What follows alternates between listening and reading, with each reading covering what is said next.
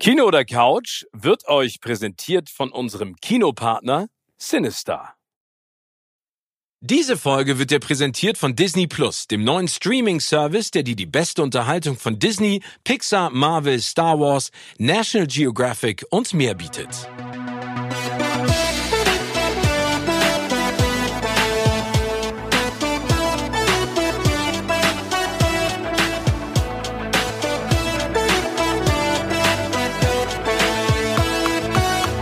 In meinem Podcast Kino oder Couch treffe ich jede Woche prominente Menschen aus den unterschiedlichsten Bereichen. Egal ob aus dem Sport, Musik, Kino, Serien oder Entertainment Business. Und gemeinsam sprechen wir über spannende Filme, Serien und das Leben. Und es wird die alles entscheidende Frage gestellt, Kino oder Couch.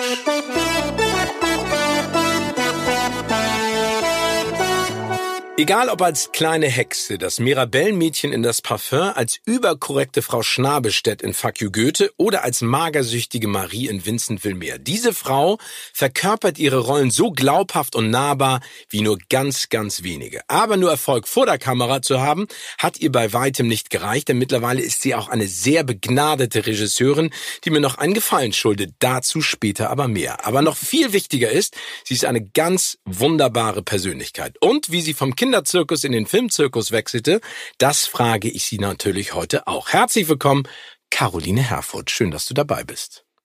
Hi. Hi. Caro. Hi. Wir starten direkt Hi. mit der ersten Frage. Ja. Welches ist der Film deines Lebens?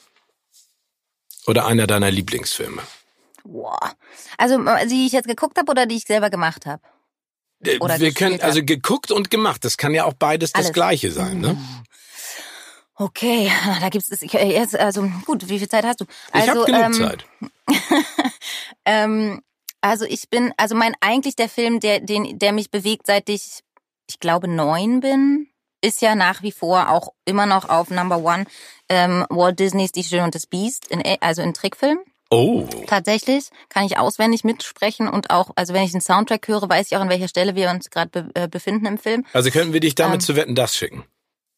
Wenn es das noch geben Könnte, würde. Geile Challenge tatsächlich. Muss ich, also fände ich spannend. Würde ich vielleicht mal ein bisschen ausprobieren vorher. Ich, ich, bei so Quizspielen und so, ich habe ja da total Bock drauf. Ich, ich mir würde so, ich liebe ja Spiele und Spieleabend und so, ne? Da flippe ich total aus. Ich finde das total geil. Ich finde, es gibt fast nichts Schöneres, ehrlich gesagt.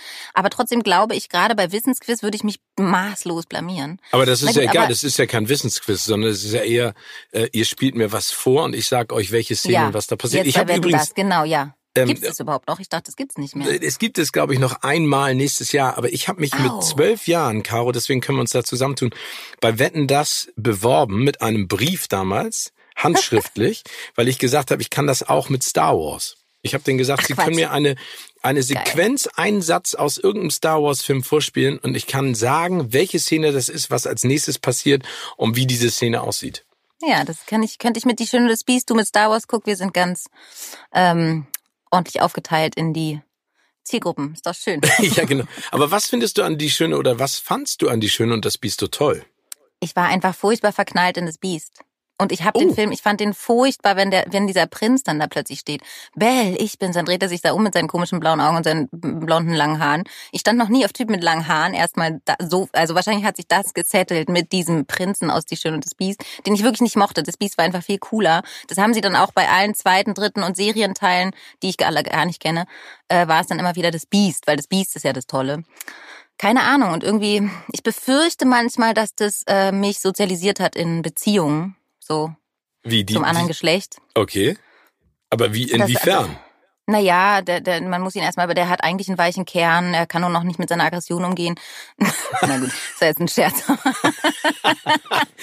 Schön. Aber, und dann kommt er mich doch retten vor den Wölfen. Aber tatsächlich finde ich diesen Retter, er rettet sie vor den Wölfen, ein wirklich, das hat mich einfach damals schon so unglaublich beeindruckt und ich warte äh, nach wie vor dass das mal kommt, das Biest jetzt. Nein, aber ich dachte immer, dass ich, ähm, dass ich äh, in, in Berlin, immer wenn ich so ein altes Gebäude gesehen habe, den Berliner Dom oder die äh, Marienkirche auf dem Alexanderplatz, dachte ich immer, das wohnt da oben drin. Aber ich wusste schon, dass wenn ich jetzt hochgehe, dass ich es nicht treffen werde. Also äh, schade so eigentlich, ne? Aber es ist ja, ja toll, dass sich das so manifestiert hat, weil ich muss auch sagen, diese Verwandlung, ich erinnere das auch noch in die Schöne und das Biest, der der steigt dann ja so auf und dann ist er so halb ohnmächtig und hängt so, ne? Ja, ja. Und hat so wallende und so einen riesen Knutschmund, der ist so ein bisschen überkandidelt ja, auch gezeichnet. Nee, da, ne? ab da konnte ich mal abschalten. Das war tatsächlich für mich nicht mehr interessant. Aber und ja. das Remake sozusagen, also mit Dan Stevens und äh, Emma Watson?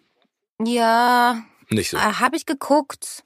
Ich muss gestehen, da saß ich gerade im Flugzeug und es ist ja nicht so meine Lieblingsbeschäftigung im Flugzeug sitzen. Vielleicht hat mich das auch so ein bisschen unter Druck gesetzt generell und es hat jetzt nicht, ich dachte halt, die Schöne und das Biest ist dann so das, was mich am meisten äh, beruhigen kann und oder ablenken kann oder in meine Comfort Zone holen kann und da mm, ich fand es irgendwie so ein bisschen behäbig, glaube ich. Ja, einfach so ein bisschen so lang, ja, irgendwie nicht so. Also Disney hat's schon ganz gut drauf, was Rhythmus und Musikalität und sowas alles angeht. Wo wir dabei sind, mein neuer Lieblingsfilm, oh. also den, den ich jetzt dieses Jahr entdeckt habe, den ich wirklich, also die Geschichte war folgende, dass ich einen Film geguckt habe, Knives Out, den ich gerne mochte tatsächlich, der hat mir Spaß gemacht zu gucken, war so nachts, dann war es so um zwei, dann dachte ich so, boah, irgendwie kann ich jetzt noch nicht pennen ähm, so nach so einem Film, ich gucke jetzt noch irgendwas zum Runterholen, was mich langweilen wird. Also einfach so, also so, ne, so hm, gucke ich mir halt so einen historischen, so ein Remake von Jane Austen, Emma an, Emma 220, Emma Punkt, zwei, aus 220 eben.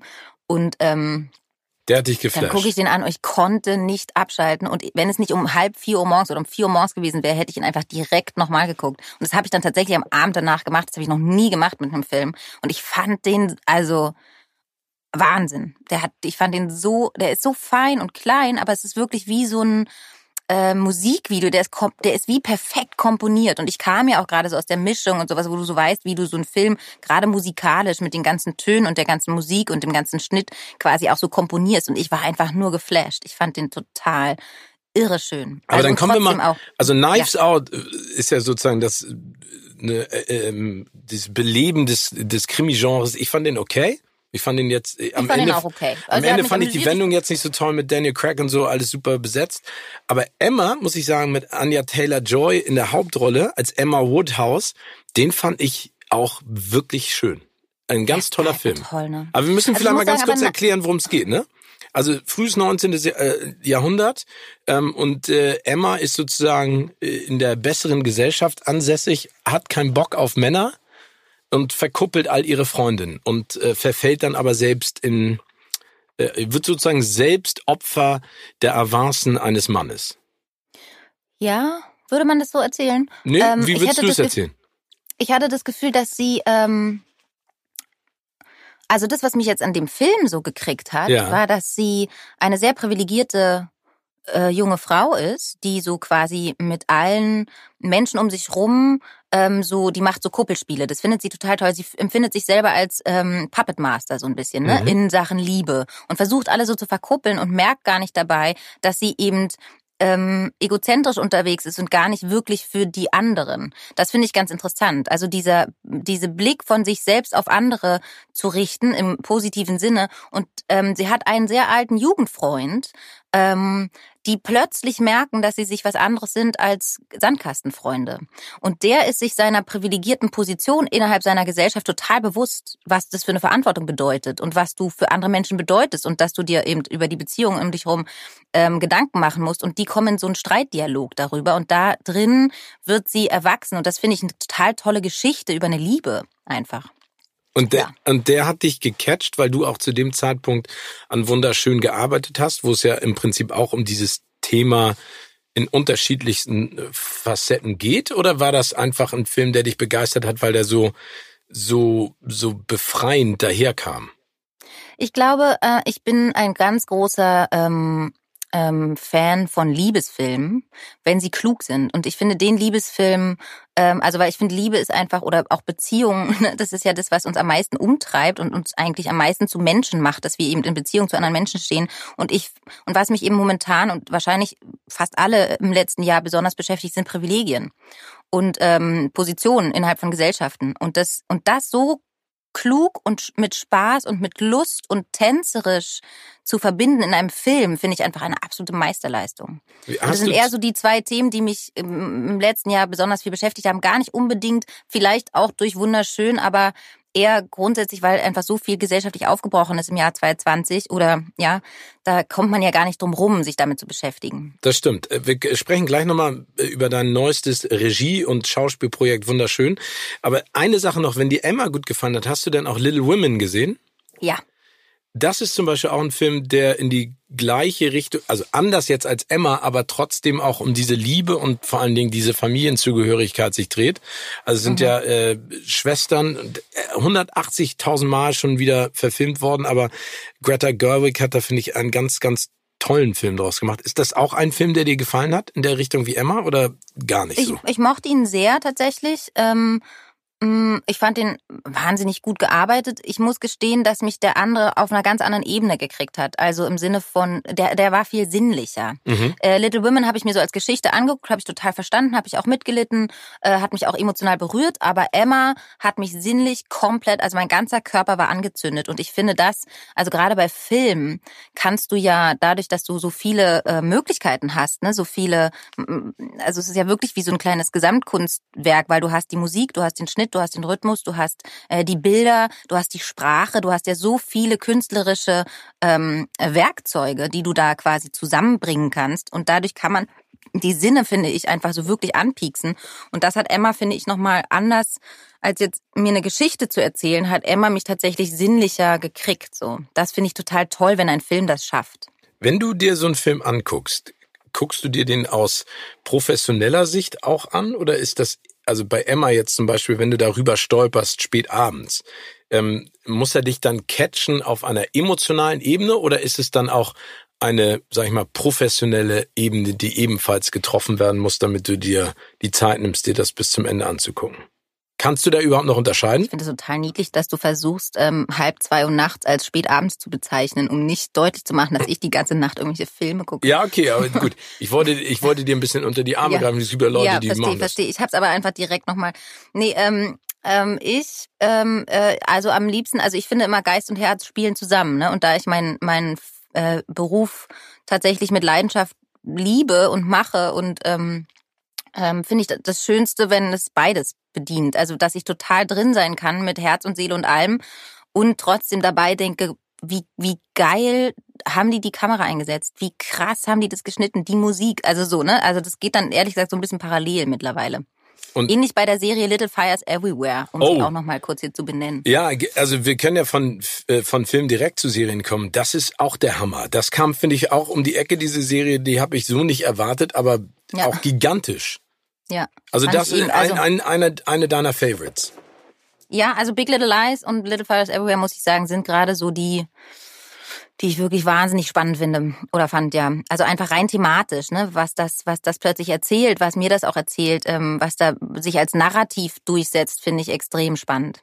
Aber spannend, wenn man sich jetzt auch mal anguckt, dass bei äh, äh, Little Fires Everywhere ne, mit Carrie Washington, Reese Witherspoon und dann Big Little Lies auch Reese Witherspoon, Nicole Kidman, ähm, Laura Dern ja auch dabei, auch wieder extrem viele sehr starke Persönlichkeiten und tolle Frauen dabei sind. Ist das auch etwas, wo du in die in die Richtung, in die du gehst, äh, dass du dir Serien auch danach anguckst?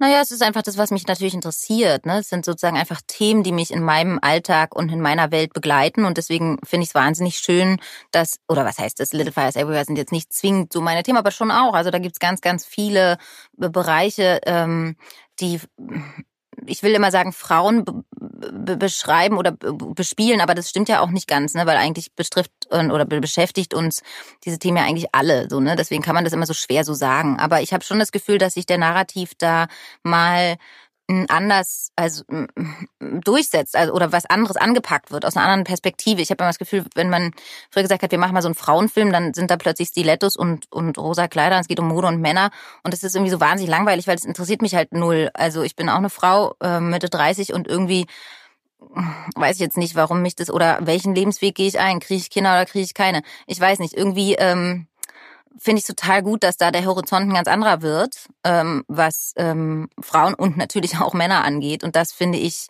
wahnsinnig spannend. Und das ist ja auch wirklich mit Ansage passiert. Also durch diese Firma von Reese Witherspoon, die sie da gemacht hat, diese Produktion und auch von den ganzen Kolleginnen, die sich da tatsächlich sehr selbstbewusst zusammengetan haben, um zu sagen, wir brauchen andere Geschichten, äh, wir brauchen andere Figuren.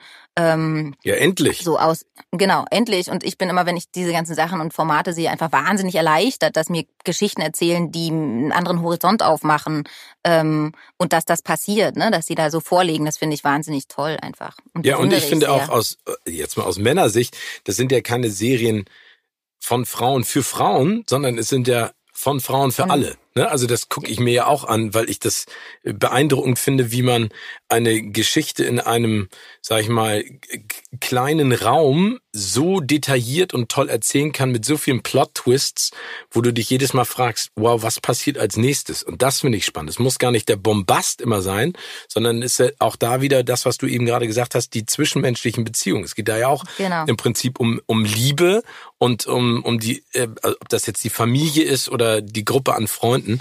Und ich finde es auch großartig. Ich finde es auch toll, dass da ähm, jetzt so eine Tür aufgestoßen wurde. Hast du denn auch das Gefühl, dass durch, das sagen ja viele, durch die Streaming-Anbieter und durch die Vielfalt der Möglichkeiten mittlerweile Inhalte zu produzieren, einfach so, ein, so eine kreative Explosion entstanden ist? Also dass es so ein neues Zeitalter der Kreativität auch gibt? Hm, das weiß ich gar nicht. Interessante habe ich noch nie drüber so nachgedacht. Ähm, also weil es ist, ist ja schon Frage, ne? beeindruckend, ne? wie viel mhm. jetzt passiert. Ne? Also vorher waren das die Big Player in Deutschland, hauptsächlich ja die öffentlich-rechtlichen ähm, mhm. und ein mhm. bisschen vielleicht die privaten. Aber jetzt hat man das Gefühl, die Karten werden in einer spannenden Art und Weise neu gemischt. Das bestimmt. Also ich meine, das ganze Feld bewegt sich gerade sehr ähm, durch die Entwicklung jetzt im letzten Jahr ja eh nochmal ähm, unterstützt, sage ich mal, oder angetrieben. Ähm, was das Ergebnis sein wird, da bin ich mal gespannt. Also weil zu Qualität und tatsächlicher Kreativität gehört ein stabiler Boden, ne? So und ähm, auch ein gutes Mindset so. Und da bin ich gespannt tatsächlich, ob das die der der Output sein wird. So, also das weiß ich jetzt noch nicht, aber ich finde es auf jeden Fall eine Chance und eine Möglich Möglichkeit, ne? So äh, auch ähm, Wege zu gehen oder spannende neue aufzumachen. So. Ähm, aber das ist ähm, gar nicht so leicht zu beantworten. Und da muss ich sagen, bin ich, glaube ich, auch nicht so richtig die Expertin, die da so Einblick hat in diese ganzen ähm, Vorgänge, die da jetzt so passieren. Ich finde auf jeden Fall ähm, gut, wenn man die Möglichkeit bekommt zu erzählen. So, ne? Ähm, wie sehr die Möglichkeit dann auch von allen neuen Anbietern gegeben ist, wird sich zeigen. Okay also ich, bin da ja auch kein Experte, aber ich habe schon das Gefühl, dass es eine Zeit lang gab, wo immer nach Amerika oder nach England geschielt wurde oder im europäischen Raum vielleicht auch nach Frankreich. Und das deutsche Kino es immer so ein bisschen schwer hatte, auch im internationalen Vergleich. Und ich einfach jetzt sehe, das habe ich ja so und so immer schon propagiert und auch gesagt, dass wir so unfassbar viel tolle Menschen und talentierte Menschen auch in diesem Business in Deutschland haben und das sich jetzt so Bahn bricht. Ne? Ob das jetzt eine Serie, die extrem populär auch ähm, so als Galionsfigur sozusagen nach vorne getragen wurde, war ja Dark weltweit ein Riesenerfolg, aber auch das, was du ja die ganze Zeit schon machst, mit jetzt auch mit deinem dritten Film, das finde ich beeindruckend. Ich finde, ich ich habe das Gefühl und ich versuche da äh, großen Optimismus auch äh, auszustrahlen, dass das immer besser wird. Also was mir tatsächlich dann auch ein bisschen fehlt, ähm, ist, weil wenn man immer nach Amerika schielt, jetzt zum Beispiel auf Reese Witherspoon oder, oder Little Fires Everywhere, das ist ein, das ist ein ähm, Writers Room gewesen von mindestens neun Autoren. Mhm. Das ist wirklich mit einer, einer Sorgfalt gemacht worden, erzählerisch, dramaturgisch. Also das ist, ich finde es total gut, wenn es eine Kreativitätsexplosion gibt, aber ich finde auch, dass es darum geht, professionell auf ein Level zu kommen, wo man Geschichten wirklich profund anfasst mhm. ne? und, und gut recherchiert und in einer, äh, natürlich in einem kreativen Austausch, aber trotzdem auf Füße stellt. Und das weiß ich noch nicht, ob wir da schon so stehen tatsächlich. Das, also, also würde mich total freuen, finde ich total gut und finde ich auch das absolute Ziel. Ähm, trotzdem habe ich manchmal das Gefühl, dass wir da irgendwie noch so ein bisschen in Kinderschuhen sind. So. Ja, glaube ich, aber ähm, man kann ja wachsen. Man muss es nur füttern. Absolut, genau, genau. Und, und, und ich weiß nicht, ob die, die Produktionsvielfalt äh, die Qualität dann ausmacht und auch der Produktionsdruck, weil ich glaube, dass diese Qualität eben auch Zeit braucht und dadurch auch ein Budget braucht.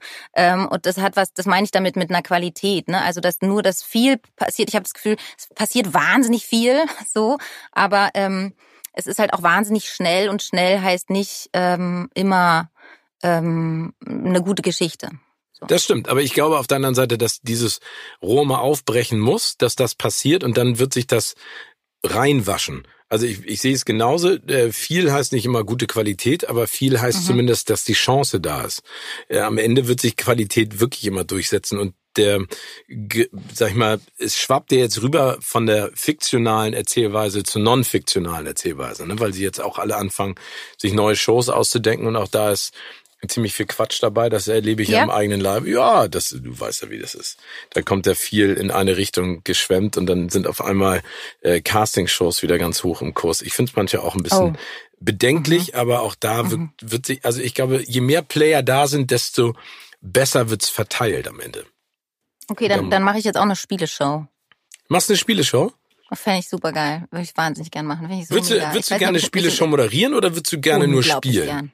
Ja? Beides, alles. Ich würde sie auch gerne, ich kann nicht moderieren, glaube ich. Also ich Doch. bräuchte dich wahrscheinlich. Ja, ich aber stehe da nee, gerne daneben. wirklich nicht. Ich kann nicht meine Laudatio halten. Das ist wirklich. Das kann, da, also das habe ich schon da anders musst du mich gesehen. Mir ein bisschen, ja. Und gehört.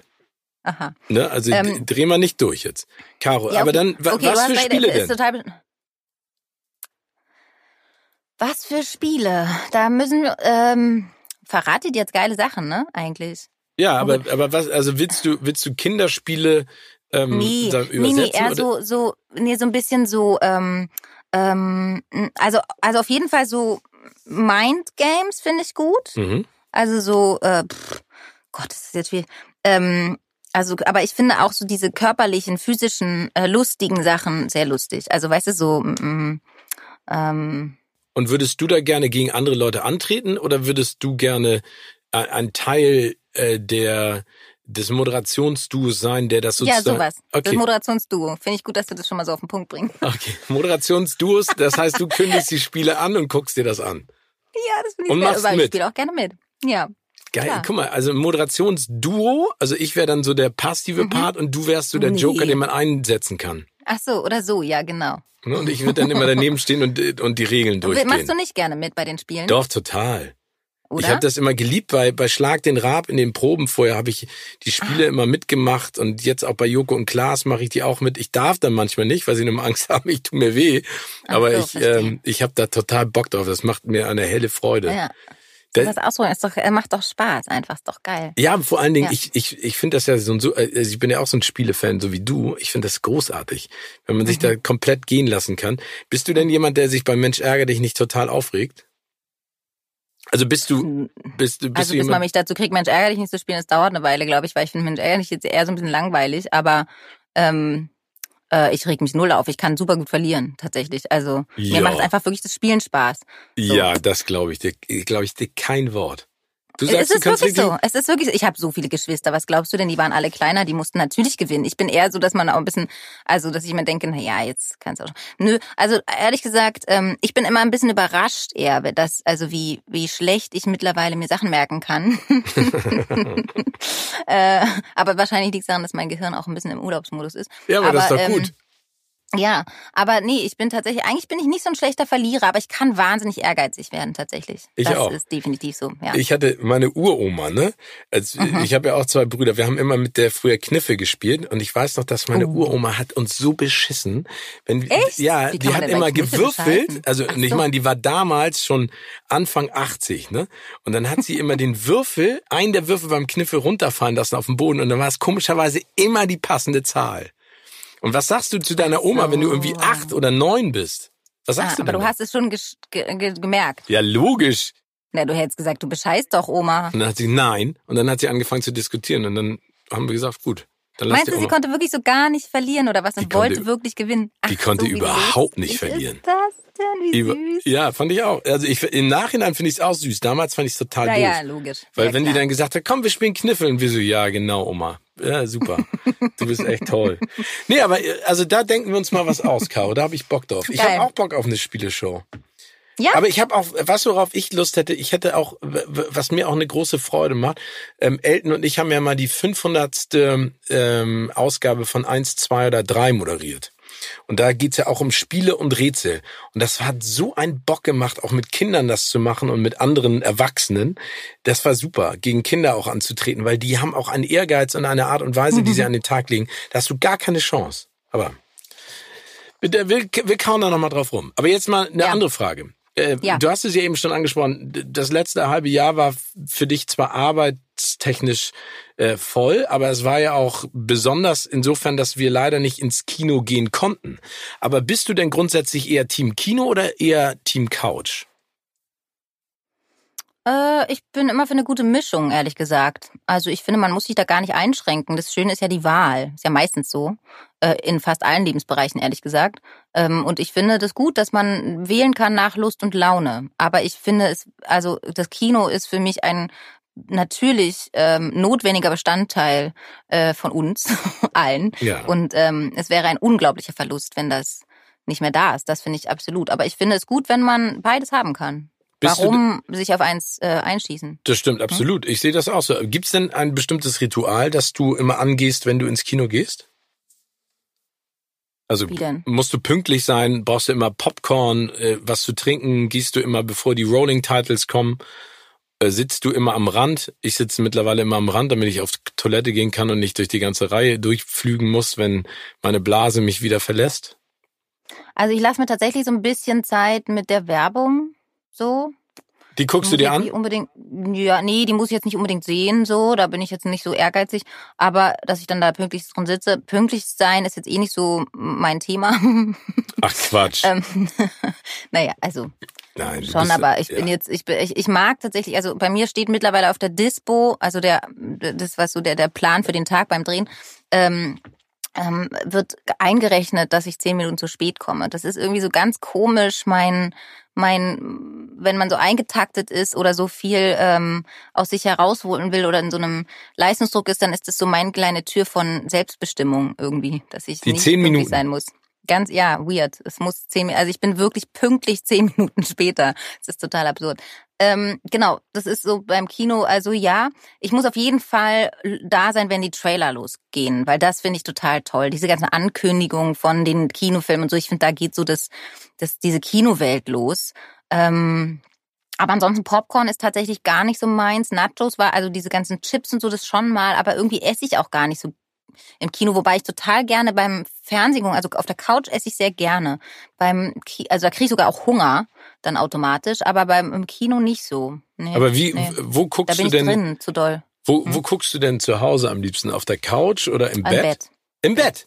Bett. Also Immer im Bett. Bett Fernseher oder im Bett Computer? Computer. Ich ein Fernseher im Schlafzimmer finde ich ganz schlimm. Finde also ich auch. wirklich schlimm. Ich finde auch unangenehm, wenn in Hotelzimmern ein riesen Fernseher aufs Bett gerichtet ist. Das finde ich einfach unangenehm. Wenn dann kann ich ja nicht pennen. Also die ganze Zeit diese diese riesengroße Aufforderung, mach mich an, guck in die Welt. Wo ich mir denke, ich will aber schlafen, geh weg. Also das finde ich wirklich ähm, nicht so cool. Aber ähm, ich bin ein wirklich, also mein Laptop, ähm, ich mache auch alles auf Flugmodus im Schlafzimmer. Ich finde irgendwie im Schlafzimmer muss dann muss dann die Welt auch mal ausgeschaltet werden. Aber ähm, ähm, ja, also Laptop dann tatsächlich und dann binge-watche ich meistens, den ganzen Vormittag momentan. Was hast du denn als letztes gebinge-watcht? Na. ist das eine zu persönliche Frage gerade, oder was? Nein, nein. Kann, kommt nein, jetzt Phineas und Ferb, oder? Wir reden hier Nein, ich habe ich, ich war so ein bisschen, also ich habe jetzt sehr viele neue Serien geguckt. Ähm, und jetzt war ich so ein bisschen, dass ich dachte, ich brauche so eine Pause, da ich eben tatsächlich auch meinen beruflichen Kopf nicht abschalten kann beim Gucken, bin ich jetzt gerade bei Gilmore Girls wieder. Ja, wieso, aber warum lachst du? Das ist so eine coole Serie. Ja, es ist halt einfach jetzt auch zehn Jahre her und es gibt so wahnsinnig viel neues Angebot, dass man so denkt, okay, ich habe das noch nicht geguckt, das noch nicht geguckt, das will ich eigentlich wirklich gucken, aber da fange ich an zu arbeiten. Da sehe ich dann einfach, okay, krass, wir erzählen das. Und das tue ich sogar bei Gilmore Girls. Ich denke, okay, wir haben die den Charakter eingeführt, wir haben die den erzählt, wir erzählen, so. Aber aber ich gucke zum ähm, Beispiel immer noch gerne Friends. Ja, Friends habe ich ähm, jetzt gerade wieder davor geguckt, ehrlich gesagt. Siehste? Ich glaube zum zum wie oft mal? Siebten Mal jetzt? Ich weiß es nicht mehr genau. Ich kann nicht mehr richtig mitsehen. Auf jeden Fall habe ich das schon sehr oft geguckt, tatsächlich. Und es ist mir das erste Mal aufgefallen, dass sogar Friends so in, in den neuen Verhaltens äh, Kodexen, die jetzt gerade neu aufkommen, dass man bestimmte Witze nicht mehr machen kann und so sogar Friends ähm, ein bisschen, wie soll ich sagen, in die Jahre kommt. Erstaunlicherweise. Ansonsten bin ich, ist Friends einfach für mich immer noch, also ich meine, über zehn Staffeln so entspannt sich auf die Charaktere verlassen und die in die geilsten Situationen bringen, aber ohne jetzt irgendwie ein großes Pompom aufmachen zu müssen und so nah dran zu sein an denen und die einfach da, ein, denen eine Bühne zu bereiten für das, was die da können, also schauspielerisch und wie die da äh, Comedy-technisch, ja, das finde ich einfach nur wahnsinnig toll. Ja, wie die die Pointen setzen und in welcher Schnelligkeit ja. das passiert, finde ich auch, also absolut beeindruckend, aber du hast natürlich recht, man muss, wenn man sich die Sachen anguckt und dann äh, irgendwie einfach merkt, dass einige Sachen aus der Zeit gefallen sind und dass die Total. damals irgendwie. Lust, also. Ja, aber, aber umso Wobei besser. Wobei Friends ja schon noch nicht schlecht ist. Also gerade so auch so diese alten Julia Roberts und Sandra Bullock Filme, die sind ja manchmal emanzipierter oder, oder moderner als jetzt manche Sachen, die dann danach entstanden sind, ne? Also. Ja, und vor allen Dingen haben die dafür auch immer gekämpft. Ne? Also du nennst ja gerade ja. zwei, das ist ja Hollywood Royalty. Also wenn man jetzt hier, ähm, Julia Roberts sich mal anschaut, von Pretty Woman bis hin zu Aaron Brockovich und was sie jetzt alles macht, ich find's echt, also toll. Und die haben ja auch immer als Vorreiterin dafür gekämpft. Und ähm, es ist ja auch ganz wichtig, aber ich finde manchmal so in der Nostalgie hängen zu bleiben und sich alte Sachen anzugucken, macht total Spaß. Ähm, ich habe manchmal so ein bisschen Angst davor, dass ich die Sachen besser erinnere, als sie wirklich waren. Und deswegen traue ich mhm. mich manchmal einige Dinge nicht anzugucken. Aber ich finde es trotzdem super. Ja, Gilmore, also ich habe Gilmore, als ich das erste Mal geguckt habe, noch nicht so gut Englisch gesprochen und habe ehrlich gesagt die Hälfte einfach gar nicht verstanden. Und jetzt ähm, ist es quasi so ein bisschen wie neu gucken. Das ist ganz cool tatsächlich. Und Aber guckst du die Serien auf Englisch? Ja, ja, klar. Alle? Ja, klar. Filme auch? Ja, klar. Weil? Es ist ja, es ist ja die Hälfte, ne, weil also ob die Schauspieler das auf Englisch sagt und spielt oder ob das mir eine deutsche Synchronstimme sagt, das ist wirklich das ist ein, also das ist einfach ein riesen Unterschied. Es gibt extrem gute deutsche Synchronstimmen, ne? das will ich gar nicht sagen, aber ich als Schauspielerin oder Filmer will natürlich das sehen, was die Leute da, wie die das getimt haben. Das ist ja einfach nochmal was. Und auch in deren Sprache. Also die Sprache unterscheidet sich. Das ist, das ist, das sind teilweise ganz andere Inhalte, die da passieren, wenn es ähm, in der Originalsprache ist. Also kann man gar nicht anders sagen. Das stimmt. Also ich gucke es mir auch, wie gesagt, ich finde, deutsche Synchronstimmen sind auch großartig, aber es ist natürlich immer noch schwierig, das in einem Synchronstudio nachzuspielen, was die Person auf dem Set in der Sekunde denkt und macht. Ne? Du kannst das in der Emotionalität manchmal gar nicht rüberbringen, aber die machen das schon beeindruckend. Also das ist aber ja auch die Texte. Also es gibt auch einfach Texte, die dann nicht also wenn ich mir, also Friends auf Deutsch, tut mir leid, finde ich nicht, also es ist einfach, das hat die ganze Serie verändert. Die reden, in Deutsch reden die alle so die ganze Zeit so total aufgeregt und du fragst dich, wieso, was ist denn los, was hat denn, oh mein Gott, did you call your äh, jetzt bin ich auf Englisch, nee, aber die reden mhm. einfach so, die sind gar nicht so hysterisch in Wirklichkeit. Und hier wird dann so geprägt, diese ganzen Weiber, die so hysterisch sind, wo ich mir denke, es stimmt nicht. In, äh, auf Englisch sind sie total entspannt und, und super down und super cool. Das ist gar nicht die ganze Zeit so, also. Ja, Phoebe zum Beispiel auch, ne? Also Lisa Kudrow genau. ist ja auch überhaupt ja. nicht, also die Stimme. Null. Ja, finde ich auch. Und das finde ich tatsächlich eine Uminterpretation, äh, die ich ehrlich gesagt finde, die geht nicht. Also darf man auch ja. nicht. Aber die Nö. Frage ist halt immer, was wird rein interpretiert und was versucht man daraus zu machen. Ne? Manchmal ist das, glaube ich, so ein Eindeutschen einer Figur, die im Englischen oder im Amerikanischen ganz anders war und eine ganz andere kulturelle Herkunft hatte und auch ausgestrahlt hat. Und das finde ich auch immer problematisch. Man ja. darf nicht an dem Werk was verändern, nur weil man meint, man muss es jetzt tun, sondern ja. da hat sich ja jemand was dabei gedacht. Caro, kommen wir einmal zu deinem Werdegang, weil das ist nämlich total spannend. Wenn ich jetzt, also du bist knackig und jung, aber schon lange in diesem Geschäft drin. ähm, ja. Äh, Kannst du mir kurz erklären, was knackig ist? Ja, du bist doch immer noch eine e-, extrem, äh, du bist eine sehr attraktive Frau und das meine ich Danke. mit knackig. Danke. Siehst du. Okay. Ähm, aber wenn man sich jetzt mal anguckt, du hast ja äh, in jungen Jahren, äh, ja. hast du ja so ein bisschen äh, auch im Kinderzirkus gearbeitet, du hast Akrobatik gemacht und mhm. hast dann ähm, an der Ernst Busch Schauspiel studiert, aber zwischen äh, Zirkus und Ernst Busch hast du ja schon angefangen zu Schauspielern und vor der Kamera gestanden. Genau, also der, der Kinderzirkus war so eine Freizeitbeschäftigung, ne? der Kavovazi, den gibt's auch noch in Berlin.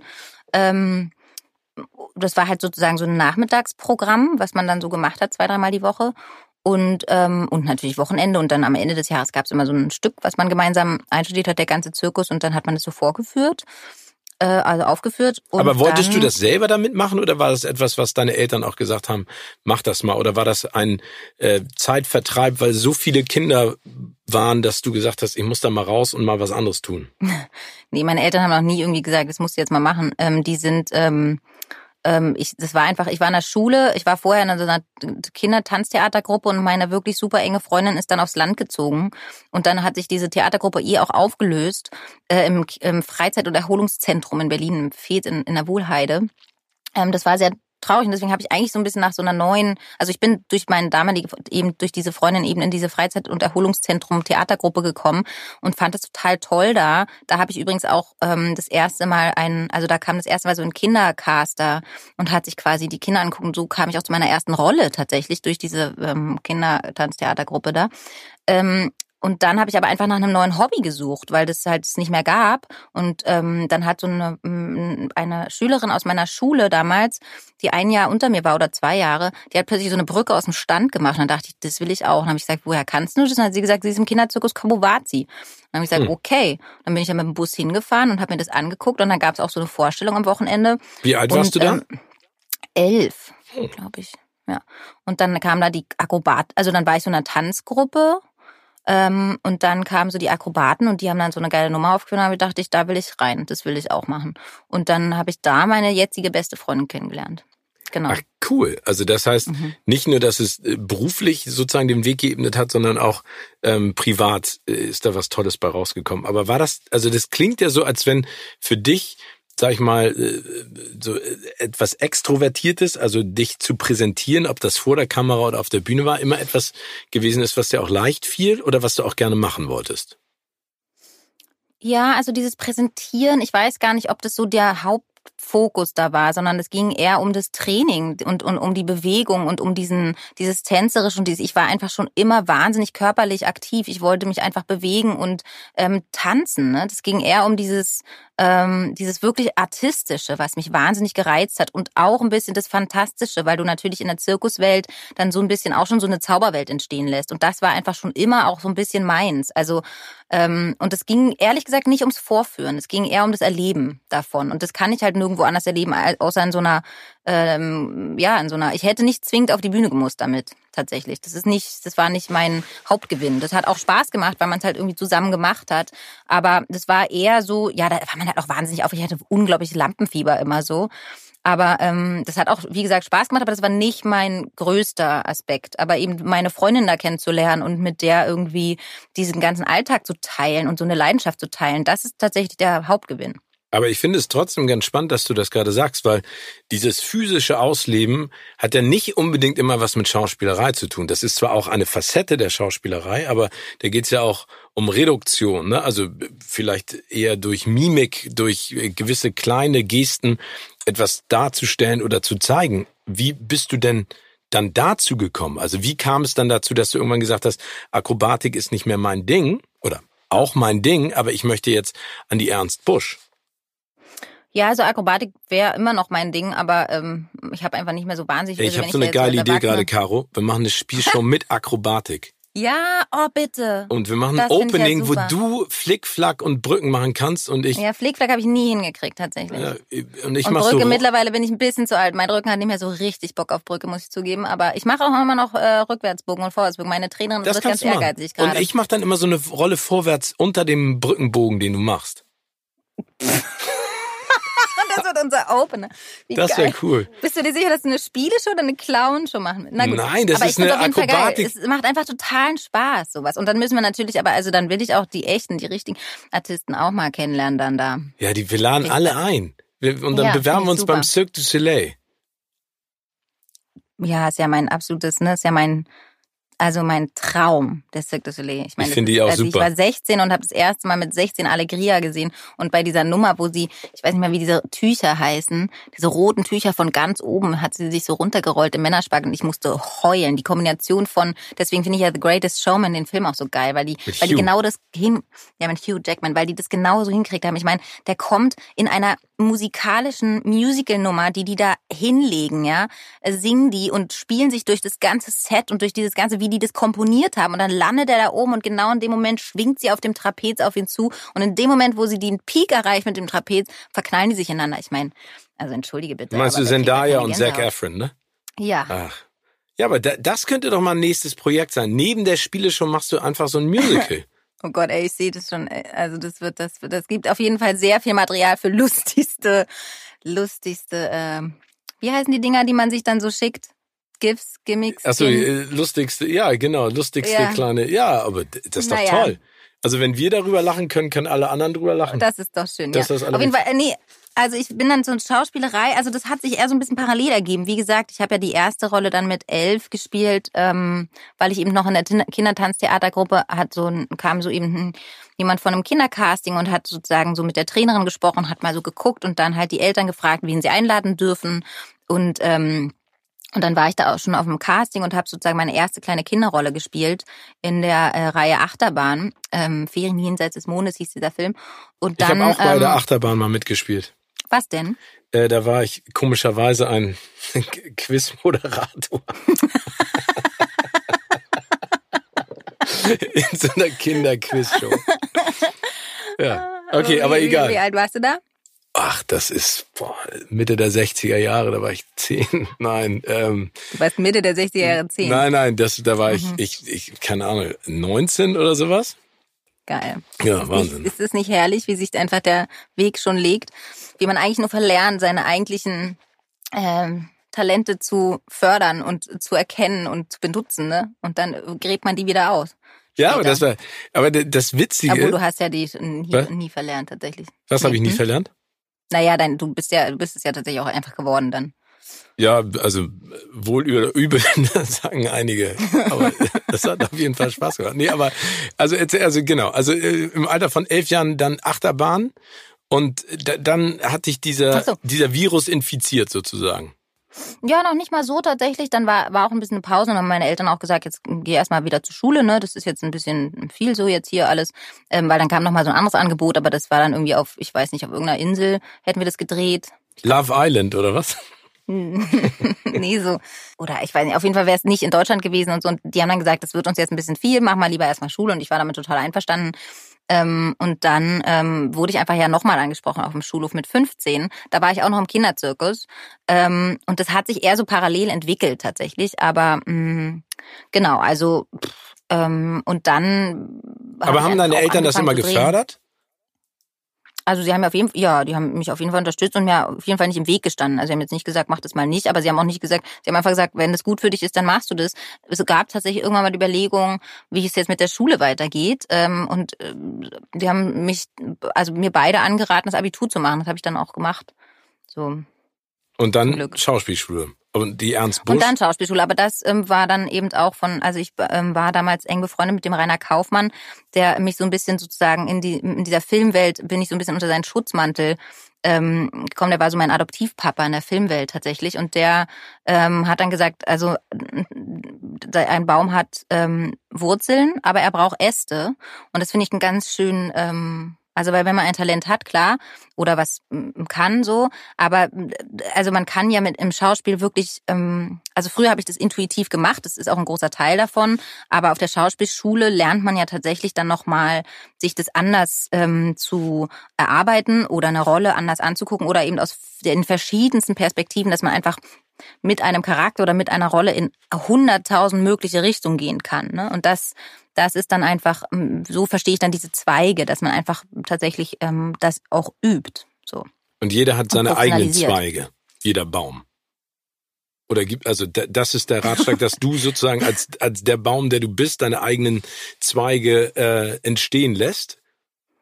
Ja, nee, also dass das Talent einfach ähm, ähm, weiter ausgebildet werden sollte. Das war das der Punkt. Ne? Du hast zwar die Wurzeln, aber die Zweige, die musst du schon auch noch ausbilden sozusagen. Ne? Also ähm, es wäre gut daran weiter zu arbeiten so und das eben zu professionalisieren. Und das fand ich einen total schönen Ratschlag tatsächlich. Und es hat mir auch unglaublich geholfen, weil ich war sehr sehr jung, als ich in die Schauspielerei dann eben mit 15 durch Mädchen, also erst durch Crazy und dann Mädchen Mädchen 1 mit 16 und so. Und ich bin super früh in dieses Business gekommen und habe auch eben einfach schon Rollen gespielt. Und das nimmt man sich ja dann einfach wahnsinnig zu Herzen. Diese ganzen, das sind unglaublich emotionale, also erstmal Zusammenkünfte natürlich von so einem Team, also einfach so zu arbeiten, aber dann auch die Rollen ganz einfach in sich aufzunehmen und zu zu verkörpern und sowas alles. Und da sozusagen eine Professionalisierung mitzubekommen, dafür war die Schauspielschule schon sehr, sehr gut.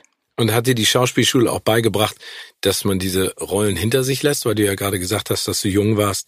Wenn man dann in so eine Rolle schlüpft, ist es, glaube ich, bestimmt auch schwierig, sich davon zu distanzieren. Oder konntest du das schon immer gut? Ja, nee, nee, eben nicht. Aber es hat, ähm, also es hat mir geholfen, das als Handwerk zu begreifen, so ähm, und ähm, zu trennen von meiner Person, wobei das dann auch die nachfolgende Erfahrung noch mehr gemacht hat. Also ich glaube, der Film, der wirklich das, der Schlüsselpunkt dafür war, war dann im Winter ein Jahr, weil die Figur hat mich wirklich umgehauen emotional, tatsächlich, Aber die Rolle also rein persönlich. Hat, die Rolle hast du auch unfassbar gespielt.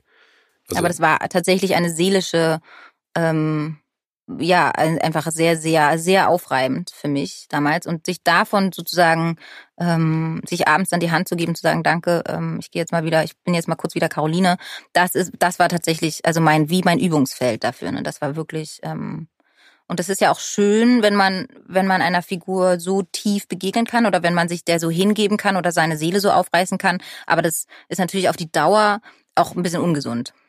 Das glaube ich. Und ist das deswegen auch sozusagen in dir über die Jahre jetzt gewachsen, dass du gesagt hast, ich will nicht mehr nur als Schauspielerin agieren, sondern auch also hinter der Kamera und äh, sein und Regie führen und äh, deine eigenen Geschichten kreieren? Nö, ist noch ungesünder. Das ist noch ungesünder? Also weil man da viel weniger das Projekt verlassen kann? Ja, also da ist man ja tatsächlich nochmal ganz, ganz anders ähm, involviert und gebunden. Und aber natürlich, also es sind tatsächlich ein bisschen konträre Aufgaben dann am Set, weil als Regisseurin habe ich den Überblick und als Schauspielerin muss ich eigentlich ganz äh, tief rein. So, mm, das sozusagen, dass ich das, dass das hinhaut, ist tatsächlich auch eine der schwierigsten Aufgaben für mich am Set dann sozusagen den Wechsel zu schaffen zwischen äh, der Führung von der Situation oder und dann wieder einzutauchen in die Situation. Das ist tatsächlich gar nicht so einfach für mich, aber ich weiß gar nicht. Also es hat sich aber wie, wie machst so du denn die Zäsur? Also wenn du, wenn du dir eine, wenn mal, du eine mal schlechter, mal besser. Hm? Ja, genau, aber brauchst du dann fünf Minuten Zeit zwischendurch?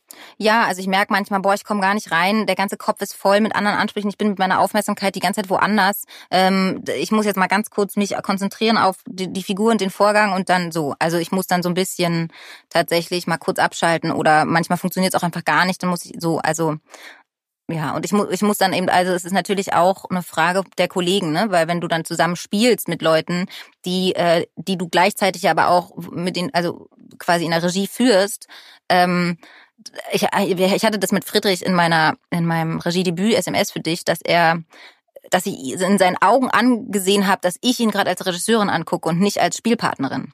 Und da musste ich mich tatsächlich wirklich auch ermahnen, dass ich jetzt in der Figur ihn anspiele und nicht als Regisseurin ihn schon beobachte. Und warum hast so. du denn dann auch bei deinem Regiedebüt schon beide Rollen bekleiden wollen? Du hättest ja auch sagen können, ich mache nur die Regie. Wie bitte? Ja, es hat sich ein bisschen so ergeben. Ich bin dann, glaube ich, einfach auch so ein bisschen Schauspielerin und habe einfach totale Lust, sowas zu spielen.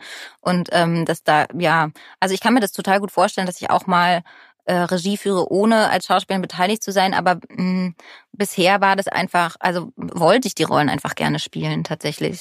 Und du passt ja auch perfekt. Also du spielst ja auch super. Aber ich finde es so spannend, was du gerade gesagt hast mit, äh, sag ich mal, der Rolle und der Privatperson, weil deine Diplomarbeit ging ja, glaube ich, auch, äh, also hast du ja über dieses Thema geschrieben, ne? Also Filmfigur und Privatperson, ja. diesen Konflikt zwischen den beiden. Also hat dich das schon immer ja geprägt und beschäftigt, weil du in jungen Jahren angefangen hast.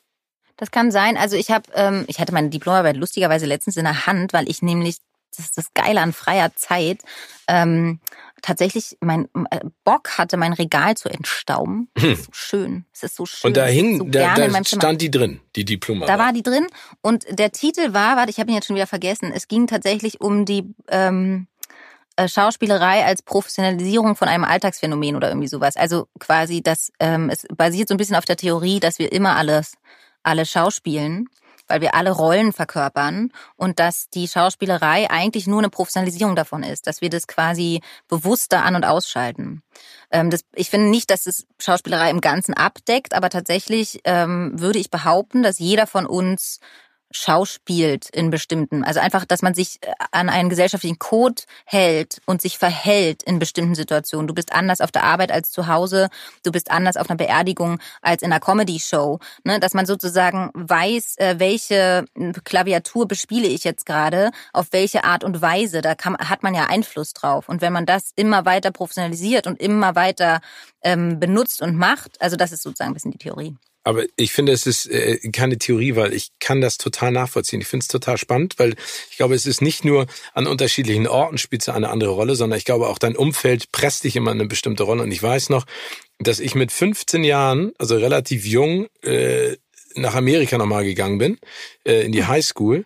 Und ich weiß noch, wie befreiend es war, nur mal Steven zu sein und nicht der Steven aus der Schule. Weißt du, was ich meine? Mhm, also mhm. ich, ich, ich war zum ersten Mal da, wo ich bin und ich war sozusagen ein unbeschriebenes Blatt und konnte die Geschichte so schreiben, wie ich sie auch schreiben wollte. Das ja, klingt immer so absurd, ja, ja, aber klar. es war so befreiend und so toll, weil mich die Leute da in der, in der Highschool und so kennengelernt haben, wie ich mich selber gesehen habe.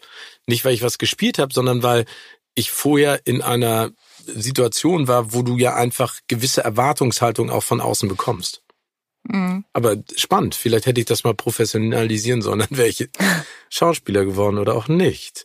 Ähm, aber sag mal, wenn du jetzt Schauspielerin, Regisseurin ist denn für dich, weil du hast vorhin auch Reese Witherspoon äh, ja Serien genannt, die sie ja selber produziert, ähm, ist das für dich auch eine Rolle?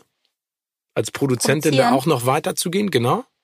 Das glaube ich tatsächlich nicht. Also ich bin dann schon sehr froh, Menschen um mich herum zu haben, die das einfach richtig gut können. Und ähm, also mich in irgendeiner Form zu beteiligen oder gemeinsam was aufzubauen, das finde ich super. Ähm, ähm, bisher reichen mir die ganzen Rollen, die ich momentan ausfülle. Und brauche ich ja, also bin ich auch froh um die Zeit, von, äh, dass ich mich jetzt mal so ein bisschen erhole von den ganzen Rollen, die ich da ausgefüllt habe. Ähm, von daher ähm, habe ich jetzt nicht vor, noch die nächste Rolle zu bespielen. Dafür habe ich auch viel zu gute Leute an meiner Seite, die das, also ich brauche da quasi nicht mich drin. Also nicht, dass ich jetzt bei der Regie zwingend mich gebraucht hätte, aber ähm, in dem Feld ähm, ist einfach alles sehr gut besetzt. Bist du denn jemand, der sich jetzt auch die Zeit nimmt, sich wieder sozusagen seine Akkus aufzuladen, sich fein zu justieren und, und zu gucken, was als nächstes kommt? Oder äh, sagst du, ich habe jetzt ein paar Monate frei und in zwei Wochen hast du Hummeln im Hintern und drehst durch? Also ich kann gar nicht fassen. Ähm, also es war tatsächlich, ich habe einfach mindestens die letzten drei, wenn nicht vier, fünf Jahre eigentlich durchgearbeitet, muss man so sagen. Und ähm, naja, die letzten drei würde ich auf jeden Fall, also ich habe Sweethearts gemacht, dann direkt im Anschluss ähm, das perfekte Geheimnis gedreht und direkt im Anschluss wunderschön gemacht. Und das war tatsächlich jetzt eine Reise, die war total toll, aber natürlich auch sehr erschöpfend. Und ähm, es war sehr deutlich für mich, dass ich jetzt zwingend sowohl eine kreative als auch einfach eine Pause brauche für mich. So, weil man ja irgendwann dann auch leer läuft, ne? Im Sinne von, ich weiß gar nicht mehr, ähm, ähm, man hat ja auch keine Ideen mehr, ne, wenn man keine Kraft mehr hat oder ähm, so oder wenn man keine mm, Ruhe hat auch, ne und Zeit, zum, so dass man das Unterbewusstsein so ein bisschen ähm, wabern kann und so ein bisschen so dahin leben kann. Und ich habe gesagt, okay, es ist wirklich Zeit für eine Ruhephase und tatsächlich ähm, hat es mir am Anfang eher, habe ich gemerkt, ich brauchte so, wenn du die ganze Zeit so über, drüber, also so spulst, ne, so die ganze Zeit aktiv bist und kreativ bist und und sozusagen, dass der Motor ausläuft das dauert tatsächlich so drei, vier, fünf Wochen, zwei Monate vielleicht sogar. Oder naja, ja, so. Und jetzt, ähm, wenn, also, wenn man dann plötzlich in der Entspannung ankommt, das ist ja gar nicht so ein Weg, das geht ja nicht von heute auf morgen, ähm, das ist irre. Also ich finde wirklich, ich, ähm, ich genieße diese Zeit, ähm, kein also wie soll ich sagen, kein Kalender zu haben, der mir schon sagt, heute ist das und das und das und das und dann noch das und das und das und das und man hat da drin gar keine Zeit mehr mit sich selbst wirklich in Kontakt zu kommen, ne? Oder mal so die eigene der eigenen Lust nachzugehen oder der eigenen dem eigenen Spaß oder dem eigenen Bedürfnis tatsächlich. Und jetzt ist es wirklich wie so ich habe gar nichts vor, und ich gucke dann immer, manchmal muss ich so eine E-Mail schreiben, du ist jetzt nicht mal alles gar nichts, aber muss ich so eine E-Mail schreiben, merke ich so, ja. Hast keinen Bock drauf. So, es ist wirklich, ja, und dann macht man das halt am nächsten Tag, ist jetzt auch nicht so dramatisch. So, und, und dieses Ganze, mal wirklich die Zeit für eine Entspannung zu haben. Ich genieße das so dermaßen. Ähm, ich bin gespannt, ob ich denn dann in einem halben Jahr oder wann auch immer das sein wird, dass das endet, ich überhaupt äh, dann nochmal Lust habe. Also ich glaube nicht, dass ich nochmal so in die Arbeit kommen werde oder in diesen Leistungsrat ähm, wie vorher.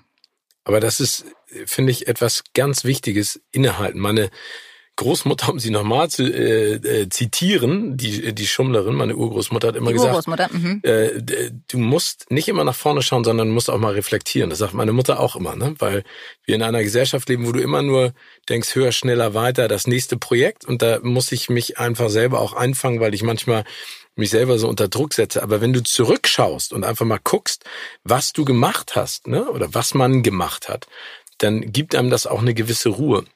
Und Bill, ich finde, man verliert, ja. ja. ich finde, man verliert die Lebendigkeit ja. da drin. Ich merke einfach, ich bin dann, wenn ich zu viel mache, ich kann die Sachen nicht mehr ausfüllen, weil ich da drin, also damit ich da drin stattfinde, brauche ich mehr Zeit, weil mein ich habe einfach ein Tempo, ein anderes Tempo oder man braucht immer wieder einen Kontakt mit sich, ne, so. Und das, dazu braucht man Räume und Ruhe. Wenn die nicht da sind, dann kann ich das gar nicht mit mir ausfüllen und tatsächlich nicht mit derselben Kreativität, Lebenslust und den, ich kann gar nicht angezündet sein da drin. Ich bin dann nur noch eine Erfüllungsmaschine, so. Oder es kostet mich unglaublich viel Kraft, das mit mir zu füllen, ne, so, weil das, so, und das kann man machen, ne. Es laufen ja ganz viele Leute einfach über ihre Kraftreserven rüber. Das geht dann bis zu einem gewissen Punkt. Und ich glaube, es ist total total gut, ähm, diese, diese konstruktiven Pausen zu lernen. Also ne, zu sagen, die Leistung ist tatsächlich erstens nicht alles und zweitens wird sie halt dünn qualitativ irgendwann, wenn man sich nicht erlaubt aufzutanken und zu sich wiederzukommen, dieses zu sich kommen, ne? in eine Ruhe reinkommen, aus der man dann wieder kraftvoll agieren kann überhaupt erst. Diese Kraft, die kommt nicht von irgendwoher. Unser Körper schläft nicht umsonst innerhalb der 24 Stunden so, ne? Also es gibt ja einfach auch Rhythmen und Biorhythmen und alles Mögliche und überhaupt dafür Zeit zu haben, darauf mehr mh, mm, zu reagieren, ähm, das fehlt uns, glaube ich, so ein bisschen. Wir sind immer so ein bisschen am Überdrehen gesellschaftlich und ich habe das Gefühl, es ist gut, mal so ein bisschen äh, in eine Langsamkeit zu kommen, weil ich immer nicht so richtig, es, es wird dann so seelenlos. Ne? Wenn man zu schnell wird, dann kommt die Seele einfach nicht hinterher. Das sagt man ja auch beim Reisen und ich glaube, dass es beim Agieren und die ganze Zeit im Aktionismus genau dasselbe ist. Und wenn ich wirklich angebunden sein will an mich selber, damit ich aus mir heraus kreativ sein kann oder gemeinsam mit anderen Menschen, dafür braucht man einfach eine andere Anbindung und dafür braucht man ein bisschen mehr Zeit und Ruhe.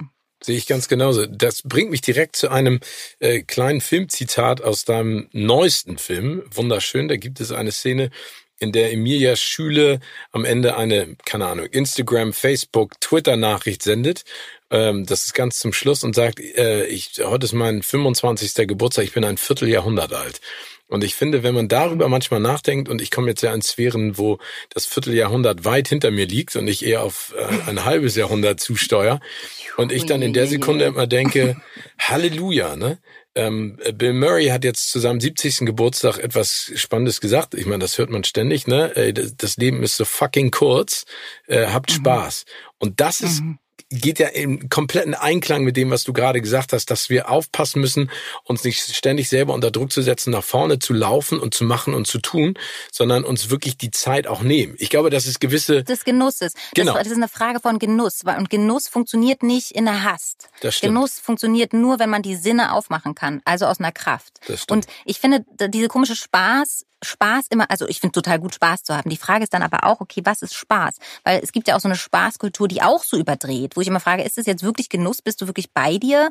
Ne, also, dass man, weil ich finde, so richtig genussvoll wird es, ähm, im Vertrauen, wenn man eine vertrauensvolle Basis hat und wenn, weil sonst, also die Gefahr ist dann immer, dass man so überkippt in so ein, in diese, ich will Spaß haben in meinem Leben, ich muss mich darum kümmern, dass es mir gut geht, ähm, diesen komischen Ego-Individualismus, ne, so. Und das finde ich dann, also auch falsch. Ich habe Voll. Ich habe so das Gefühl, es geht eigentlich um so eine Art von verbundenem Genuss äh, oder oder oder Gemeinschaft. Also dass man so ein bisschen aus so einer Ruhe heraus tatsächlich plötzlich auch wieder die Kraft hat, zu gucken, in welchem Beziehungsgeflecht stehe ich und äh, geht's uns allen gut, weil dann geht's mir auch gut. Weißt du so? Ich weiß nicht, ob ich mich gerade gut ausdrücken konnte. Nee, total, weil ich sehe das auch so. Ich glaube, dass äh, Genuss ist vielleicht auch das schönere Wort als Spaß, weil du hast recht, es mhm. ist dann dieses, ey, sag mal crazy, Genuss, dreh mal durch. Und das hat ja gar nichts damit zu tun, sondern manchmal genau. ist Spaß ja eigentlich auch, oder Genuss abzuhängen. Ne? Oder du sitzt halt da und trinkst halt noch eine Flasche Vino mit deinen Freunden und am nächsten Morgen weißt du, du musst um 7 Uhr aufstehen und machst es dann trotzdem Steven bis drei. findet einfach Genuss ist Wein. Nein, aber Nein, nein ich aber glaube tatsächlich, dass dieser, wenn die innere, also richtigen Spaß haben oder genießen, heißt ja, ich bin selber da drin. Ich kann das richtig gut empfinden und ich, ich bin mir manchmal nicht sicher, wie wie wie Mensch, ob Menschen wirklich an ihrem Gefühl dran sind, ne? Oder auch ich selber. Also ich war einfach tatsächlich und das ist genau der Punkt, wo ich gesagt habe, okay, ich brauche jetzt einfach eine Arbeitspause, weil ich komme gar nicht mehr an mein eigenes Gefühl ran. Mhm. Ne, so, ich weiß, ich kann, ich, ich brauche jetzt mal kurz Zeit, um wieder mit mir zu connecten, damit ich wieder in einen Dialog mit mir komme. So. aber kommen wir Hört mal sich ein bisschen esoterisch an, aber ist, glaube Nee, ich. überhaupt nicht. Ich, Ja. ich glaube, das sind ja die wichtigen Fragen. Und äh, wir, wir alle wollen ja mit 70 oder 80 vielleicht im Schaukelstuhl ähm, sitzen wie in äh, Peter Fox Lied Haus am See und sich anschauen, was da draußen alles im Garten passiert und, und zurückblicken und sagen, ich habe ein bisschen Kacke gebaut, aber ich habe auch vieles richtig gemacht. Und ich glaube, das Mhm. ist ja, man kann, man kann ja nur feststellen, was man selber will, wenn man sich die Zeit gibt, festzustellen, was man will. Ja. Ne, wenn du- Oder festzustellen, auch wer man überhaupt ist. Ne? ja. Aber kommen wir mal von der Frage, äh, was ist Spaß, zur Frage, was ist schön? Das ist ja eine Frage, die dich umtreibt in wunderschön. Ähm, also, oder die, die Protagonistinnen umtreibt. Ja. Äh, als erstes, bevor wir da jetzt tiefer reingehen, würde ich gerne mal wissen, wie, weil du hast ja auch das Buch mitgeschrieben, wie bist du zu diesem Thema gekommen? Ich meine, es liegt auf der Hand, aber trotzdem, du hast es ja in, in sag ich mal, in, ein, in eine Familie eingegliedert in unterschiedliche Episoden. Genau, also fast. Es gibt noch die eine Figur, die noch ein bisschen, die quasi die Schülerin ist, ne, von der Lehrerin, die die beste Freundin ist, von der die in die Familie eingegliedert ist. Also so ein bisschen verwoben. Ja, okay, aber die, Ähm. die ja im Prinzip äh, trotzdem da eine, eine sind Verwandlung hat durch Nora Tschirners. Lehrerin, genau. Genau, die sind alle miteinander irgendwie verbunden und das finde ich tatsächlich total schön, weil ich glaube auch, dass wir irgendwie dann doch miteinander verbunden sind, mindestens in der Stimmung, in der wir leben und in den Werten, die wir teilen. Genau, aber mh, wie bin ich zu der Geschichte gekommen? Also, mh, das ist tatsächlich schon relativ, äh, hat eine längere Geschichte. Also weil ich ähm, für SMS für dich, mein Regiedebüt, äh, dafür hab, da habe ich ja quasi Nora Tschirner richtig kennengelernt und wir haben uns befreundet und tatsächlich hat äh, Nora, muss man einfach so sagen, einen sehr ähm, starken Effekt auf mich und auch einen Einfluss. Ähm, ähm, und ich muss sagen, dass sie mich nachhaltig prägt, nach wie vor. Ähm, und Inwiefern? da, das hat Mhm. Also wir haben für die Pressearbeit vom SMS für dich ein Shooting gehabt. Und Nora war da schon auf diesem Trichter, da war ich noch gar nicht, ähm, zu sagen, ich möchte gar nicht in diese Posen rein, diese altbekannten Posen in Shootings, man steht da cool, schön, ähm, keine Ahnung, gelangweilt, was auch immer diese typischen Posen sind, die man kennt äh, auf Fotos, ne, so. Das möchte sie nicht, sie möchte, dass es lebendig ist, das was mit Freundschaft zu tun hat, sie kann nicht in dieses, wir sind so schön, wir sind so cool, dieses komische, was dann alles gefotoshoppt wird am Ende. Mhm. So, und ich dachte erst so, hm, weird, okay, komisch, na gut. Ähm, was hat sie da jetzt für, okay. Äh, und dann ähm, hat sie mir einen Trailer gezeigt, ein Fundraising war das, also, also so ein Aufruf quasi ähm, von Taryn Brumfitt, die damals, ähm, ähm, also ich weiß nicht, ob die, diese was sagt, das ist eine australische äh, Australierin, die hat drei Kinder bekommen und nach drei Kindern hat sie sich im Spiegel angeguckt und gehasst. Sie konnte, also sie hat sich einfach wirklich gehasst, ne? So, sie konnte nichts anderes mehr sehen außer einen ähm, kaputten Körper und ähm, oder einen nicht schönen Körper oder einen nicht äh, im Ideal stehenden Körper, also einfach der falsche Körper und ähm, hat dann angefangen, ähm, äh, so Sch- Wettbewerbe zu machen, Schönheitswettbewerbe. Und irgendwann stand sie auf der Bühne im vermeintlichen äh, richtigeren Körper und hat gemerkt, es, mein Leben ist nicht an, das hat mit meinem Leben nichts zu tun. Es hat mit mir und meinem Leben nichts zu tun. Und dann hat sie ein Vorher- und Nachher-Foto gemacht. Äh, vorher war diesmal eben der vermeintlich richtige Körper und das Nachher war sie in ihrer Haut mit einem absolut, also beides nackt, so oder halbnackt, ne, so. Und das Nachher war einfach, dass sie sie ist. So. Also und quasi einen vermeintlich nicht richtigeren Körper hat. Mhm. Und dieses Foto ging viral, ähm, wurde auch so von Ashton Kutscher aufgenommen und so und hatte dadurch einen wahnsinnigen Impact. Und daraus wollte sie ein, eine Dokumentation machen und wollte die Frage stellen, ähm, findet ihr euch schön? Ne? Fin- Findet ihr euch, ist so durch die Welt gereist? Embrace heißt der Film, ne? der Film, der daraus entstanden ist, genau, also erstmal war das nur der Trailer, den ich gesehen habe. Und der hat mich so berührt und umgehauen. Damals gab es den Film Embrace noch nicht. Der hat mich so umgehauen, dieser Trailer, dass ich gemerkt habe, ich kann, nachdem ich das gesehen habe und begriffen habe, was da, ne, ich kann gar nicht mehr meine altbekannten Wege da gehen, diese Fußstapfen zu gehen, wie ich immer mich auf Shootings hingestellt habe, wie ich immer mich präsentiert habe in die Öffentlichkeit oder auch für mich selber, ne? wie ich immer mit mir selber, meinem Körper und mit mir als Mensch da drin umgegangen bin. Ich kann diesen Weg nicht mehr gehen. Ich muss neue Wege suchen.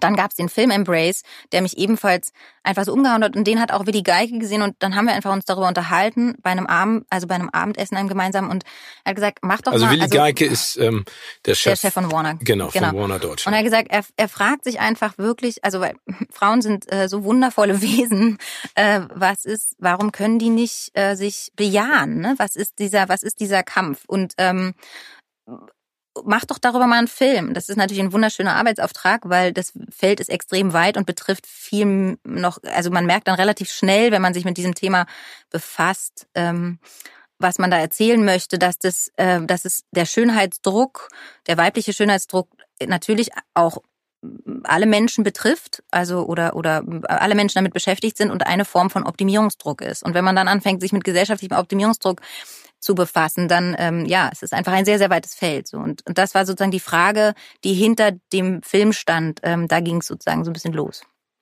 Ja, aber das, also, wow. Also, ich finde ich finde es großartig, dass das sozusagen der Auslöser war. War das denn dann auch klar, dass du Nora besetzt in der Rolle, die sie spielt? Oder? Äh, also, es war mein großer Wunsch. Ähm, Musstest du Überzeugungsarbeit leisten oder war das, ähm, weil ich finde, mm, also, weil sie ist ja auf der einen Seite, also sie hatte eine unfassbare physische Comedy, das sehr beeindruckend ist. Du ja auch. Ihr seid ja euch sehr ähnlich, ne? Also ob das jetzt dieser äh, pseudo vorgetäuschte Orgasmus am Auto ist, als Maximilian Brückner sie äh, ihr da hinterher pfeift und er sagt, das war eigentlich dem, dem, äh, dem Auto geschuldet, sozusagen nicht ihr. Ähm, oder wenn sie sich versteckt im Supermarkt und ihr da gerade redet. Ähm, äh, aber man hat, finde ich, häufig auch das Gefühl, dass das gar nicht unbedingt nur eine Rolle ist, sondern dass sie das wirklich selber ist. Nee, es ist tatsächlich einfach das, was sie kann. Sie kann es sehr gut spielen. Sie kann, finde ich, wie kaum eine andere Gedanken präzisest auf den Punkt bringen. Sowohl in Worten als auch in ihrem Ausdruck. Also sie ist wirklich einfach begnadet, was das angeht, finde ich. Ich bin einfach immer nur in Awe. Und ich wollte sie unbedingt haben natürlich für diesen Film, aber es ist ein Thema, was ihr extrem am Herzen liegt äh, und ähm, wo sie ja auch schon lange ja ähm, mitarbeitet und deswegen war es Ja, aber das meine ich ja. Entschuldige, wenn ich dich da nochmal unterbreche. Aber das meine ja. ich ja in ihrer Rolle als Lehrerin, die ja mit ihren ja. Schülern äh, dieses Thema aufbricht. Ne? Was ist Schönheit? Und vor allen Dingen, worauf achten ja, was ist Selbstwahrnehmung? Genau, ne? die Selbstwahrnehmung. Genau, also, also, das meine mhm. ich jetzt, dass das etwas mhm. ist, was was sie ja nicht unbedingt spielt, sondern was sie bewegt, oder?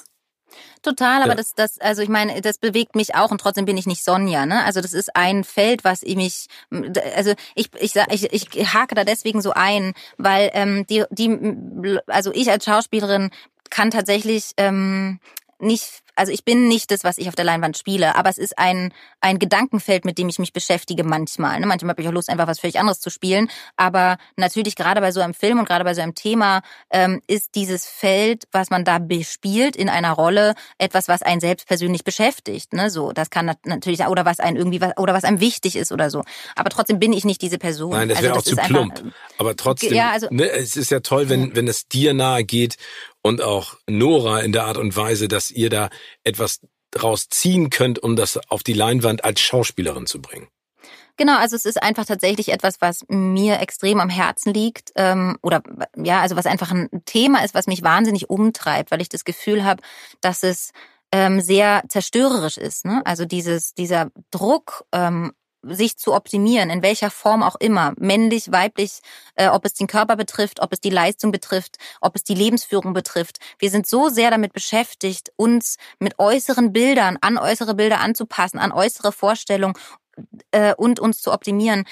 Ich habe das Gefühl, wir verpassen manchmal eben diesen Selbstkontakt, zu sagen, okay, was, ähm, was bin ich eigentlich, was ist meine Kraft, was ist das, was mich ausmacht und mich eben in dem attraktiv macht, wenn du fragst, was ist schön. Ne? Mhm. Also, ähm, weil ich, ich finde es nicht so einfach zu beantworten, zu sagen, ähm, ich muss ich einfach ich selbst sein, ich muss so aussehen, wie ich halt aussehe und ähm, Schminken ist schon falsch, so, sondern ich finde es auch richtig, sich zu schmücken. Die Frage ist nur, was ist denn sich?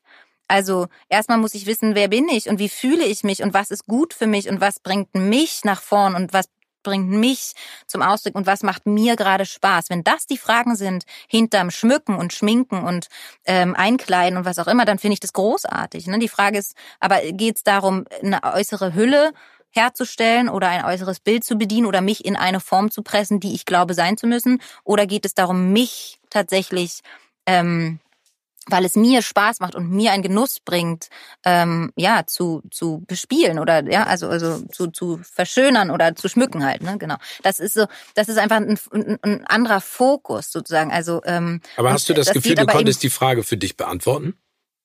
Auch durch den Film? Oder kannst du sie für dich beantworten?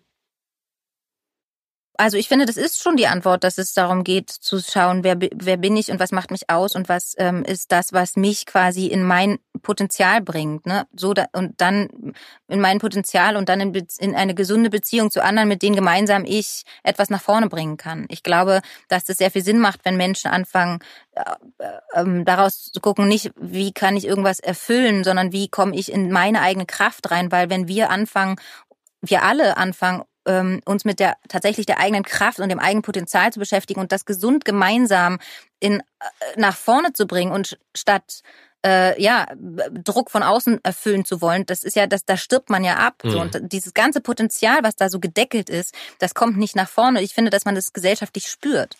Total. Aber ich finde, das Spannende ist, da ist die Fiktion, also der Film und die Serie, viel, viel weiter als das non-fiktionale Fernsehen. Ich habe das Gefühl, das non-fiktionale Fernsehen ist in so alten Sphären unterwegs, in so alten äh, Schemata. Ich finde es grauenhaft, diese ganzen Reality-Sendungen von Sommerhaus der Stars bis Love Island. Und da muss ich das ganz ehrlich sagen, ich, ich bin erschüttert, was für ein Menschenbild nach außen hin gezeigt wird und wie erfolgreich das ist. Aber das ist, glaube ich, der Autounfall, den alle sehen wollen um sich selber besser zu fühlen. Aber deswegen finde ich dieses Thema, das du da aufgegriffen hast, mit wunderschön. Also mich hat der Film, ich fand ihn super. Also mich hat er äh, äh, an ganz vielen Punkten äh, berührt auch aus Männersicht, wenn äh, auch wenn ich sagen muss, dass natürlich die Männer in Anführungszeichen dann vielleicht an einigen Stellen klischeehafter sind, aber so realitätsnah. Ne? Also die Diskussion zwischen dir und, und Friedrich ne, über diese Rollenverteilung in der Familie, mit was für einer Selbstverständlichkeit über Jahrzehnte einfach davon ausgegangen wurde, wieso die Frau muss zu Hause bleiben und dass es ja immer noch so ist. Ne? Also das ist ja diese Gender-Diskussion, die wir zu Recht endlich mal führen. Aber was ich spannend finden würde, ist, wenn du aus deiner Sicht in Wunderschön 2 die Männer auch nochmal in deren Rollen aufwachsen, sozusagen wachsen lässt und dann in Wunderschön 3 beide Parteien mhm. zusammenführst. Ja, also ich, äh, ich habe das Gefühl, dass tatsächlich gerade schon in Wunderschön, also hm, ich verstehe deinen Punkt total. Ähm, ich finde aber, der äh, Friedrich in der Rolle von dem Milan, ne, der sagt am Ende, ich bin nirgendwo mehr richtig da. Ja. Also auch er ähm, ist ähm, quasi nur noch damit beschäftigt, Leistungsdruck zu erfüllen. Er ist überhaupt nicht in seiner Familie. Und am Ende umarmen die sich und liegen da auf dem Tisch und überlegen, okay, wie können wir gemeinsam Familie sein? Deswegen finde ich nicht, ich verstehe total, was du meinst, aber wir alle bespielen, alle unsere Rollen bespielen natürlich Klischees oder was ein Klischee ja, ja das auch ist. Das ist gar nicht ein, negativ gemeint, ne? Ja, ich weiß schon, einfach eine, eine, eine Erwartung oder eine Rolle, eine Gesellschaftsrolle. Ne? Und ich finde schon, dass dieses ähm, also auch den Joachim Krohl zu zeigen, wie der ähm, als der hat, war sein Leben lang äh, identifiziert mit seiner Arbeitsrolle und jetzt hat er gerade keine Identifizierung Identifizierung mehr, weil er in die Familie und in seine Beziehung überhaupt nicht angebunden ist. Und ich glaube nicht, dass das ein Klischee ist. Ich glaube tatsächlich, dass es ein Phänomen ist, aufgrund der Verteilung von Rollen in unserer Gesellschaft. Und, ähm, er, und der sucht ja dann auch Anbindung eben an die Familie ne, und an seine Frau wieder. Und das finde ich, ähm, ich finde schon, dass wir da diesen kleinen Bogen geschlagen haben. Natürlich kann man das nochmal ganz anders bespielen, unter welchem Optimierungsdruck Männer stehen auch. Und ähm, ähm, welche, also was ihnen quasi verwehrt ist an, an Teilhabe, ne? also an, an Familie oder an Verbindung an, oder an Emotionen gesellschaftlich tatsächlich. Ja, Natürlich. aber ich glaube, da, also ähm, da, ich glaube, da verstehst du mich insofern falsch, dass ich Klischee so. in keinster Art und Weise als, als etwas Negatives ja, ja, nee. ansehe, sondern ich finde es total wichtig, dass das gezeigt wird, weil und das kann ich hier auch ganz offen und ehrlich sagen, die Rolle von Joachim Krohl, die kenne ich aus meinem privaten Umfeld natürlich auch. Ne, das ist mhm. eine Generation von Mann, die keine Ahnung, ganz anders aufgewachsen ist, als wir das heutzutage können. Aber ich sehe mich ja selber im Konflikt. Ne? Auf der einen Seite dieses, diese, dieser Druck, Geld zu verdienen oder denken zu müssen. Auf der anderen Seite aber auch äh, für die Familie da zu sein und dann in diesen Gewissenskonflikt zu kommen, was, also was ist denn ein Mann, ne? Also das ist genauso wie die Frage, was, was ist eine Frau heutzutage und die Definition, was ist schön? Und das finde ich ist ja das Spannende. Aber, aber das ist ja das Tolle an diesem Film. Was ich jetzt sagen wollte, ist mit Teil zwei und drei ist, dass man die Geschichte weiter erzählen kann, weil das so spannend und so nah am echten Leben ist. Also es ist halt tatsächlich ein sehr sehr großes Thema. Ne? Genau. Also da merkt man eben, dass, da tun sich Geschichten auf oder oder Fragen, die sind auch nicht zu Ende. Ne? Das finde ich auch. Das kann so. Ich habe einen Episodenfilm gemacht, der ähm, ja auch gar nicht so kurz ist, ähm, mit eben schon allein deswegen fünf verschiedene Frauen oder oder Welten ausgewählt, weil du merkst, dieses Thema, das kann ich nicht durch eine Figur oder oder kann man schon auch ähm, damit untersuchen, aber eigentlich sind da so viele Aspekte drin und so viele Teile und so viel, dass man eigentlich in verschiedensten Bereichen ähm, hingucken will. Und genau deswegen habe ich das so aufgeteilt in diese verschiedenen Altersstufen und, und auch ähm, ja eben Figuren und, und Welten, ähm, weil ich das Gefühl habe, es gibt gar kein, gar kein, gar nicht die eine Antwort, ne? So, also. Nee, darf's auch finde nicht. dich selbst und liebe dich, nee, finde dich selbst und liebe dich ist, ist ja irgendwie dann auch Quatsch, ne? Es ist einfach sehr viel größer, sehr viel tiefer, tatsächlich sehr viel struktureller und traditioneller verwurzelt in uns allen. Und ähm, tatsächlich geht es daran, äh, geht es darum, dass wir uns da ganz grundsätzliche Fragen stellen müssen, um rauszufinden, was uns attraktiv macht. Also ähm, oder was wir, wie wir eigentlich leben wollen am Ende, ne? So, also und was uns auch glücklich macht und was uns eben anzündet, was uns Spaß macht, was wir, was uns ausmacht. Das ist ja genau das, was dann ähm, die Rolle von Nora auch sagt. Wir verpassen äh, den Film, weil wir immer noch in einer Werbepause hängen. Und yeah. das ist genau das, was ich, was ich denke, dass du, dass wir eben gesellschaftlich und auch als Menschen ganz persönlich gar nicht in die Kraft kommen, die wir und in das Potenzial, was wir hätten und und wir uns gar nicht über diese Inhalte wirklich austauschen können. Was wollen wir eigentlich? Wo wollen wir hin in, in unseren Beziehungen, in unserer Gesellschaft, in, mit unseren Werten. Aber das kann man klein und groß denken, ne? Weil wir die ganze Zeit damit beschäftigt sind, uns abzulenken. Das ist das, was sie sagt. Ich finde das so toll und das ähm, war natürlich aber auch, weil du gefragt hast, äh, dass ich Nora so unbedingt wollte, dass ähm, sie, das, sie ist einfach, was diesen Bereich angeht, ähm, die, schon so viele Schritte gedanklich voraus, ähm, dass ich tatsächlich auch einfach ihren Input ähm, wahnsinnig ähm, gebraucht habe, ne, tatsächlich das auf diesen Punkt zu bringen. Also. Aber die Dialoge sind das dann auch Dinge, die entstanden sind am Set? Also dass Nora nee, da aber wir haben tatsächlich okay. mit gemeinsam gesessen. Also ich habe ähm, Nora hat tatsächlich, deswegen ist sie ja auch ähm, ähm, Creative Producer. Ähm, die hat tatsächlich diesmal noch mal mehr ähm, mitgearbeitet, als ähm, es jetzt vielleicht ähm, man macht, wenn man einfach mitspielt. So ne. Also die war schon auch in diesen Gedanken und was genau sind die Sachen, die ihre Figur sagt und was genau wie wie genau zündet sie die Kinder an. Das haben wir uns tatsächlich noch mal da sind wir äh, nochmal tiefer reingegangen. Mhm, nee, gemeinsam. aber ich, also wie gesagt, ich, ich kann nur sagen, ich, mich hat der Film im Nachhinein sehr nachdenklich gemacht. Ich habe herzlich gelacht zwischendurch. Ich finde, da waren äh, unfassbar viele äh, Dinge, die ich auf mein eigenes Leben projizieren konnte. Ähm, und äh, ich finde, da ist dir wirklich ein, eine ganz, ganz tolle Geschichte gelungen, ein ganz toller Film gelungen, aber äh, ich finde auch, und das war ehrlich gesagt als Motivation angedacht, dass man das weiter erzählen kann. Mhm. Also äh, in, in all seinen Facetten. Ob das jetzt Emilia Schüles äh, Rolle ist, ähm, ob das jetzt deine Rolle ist, auch in der, in, in der, in dem Zusammenhalt mit, mit Friedrich, ob das jetzt die Liebesgeschichte ist von Nora und Maximilian. Also da sind oder oder äh, von Joachim Krohl, der sich da ja auch der, der gefangen ist in seiner Welt und alleine durch dieses Zeichen des Einschlagens der Wand Oh, jetzt hast du es verraten. Ja. Das habe ich extra aus dem Trailer raus den. Achso, okay. Das, ich dachte, wenn man Spoiler, das schon Spoiler, weiß, weiß, Spoiler, ja, Spoiler. So, er muss es vorher ankündigen, Achso, dass es Okay, im Nach ich, ich spule zurück. Spoiler. Also Joachim Krohl, ähm, der diese Wand einschlägt, ähm, äh, also in seiner Welt, ähm, also ich erzähle dir jetzt mal eine ganz persönliche Geschichte.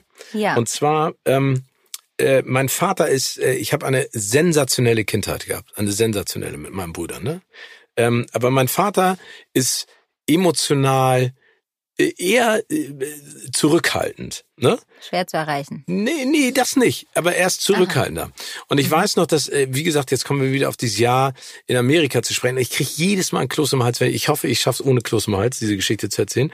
Ich hatte da sehr dolles Heimweh am Anfang, ne? weil das war für mhm. mich echt schwer und die Familie war nicht cool und das war irgendwie alles anders und ich habe die alle nicht verstanden.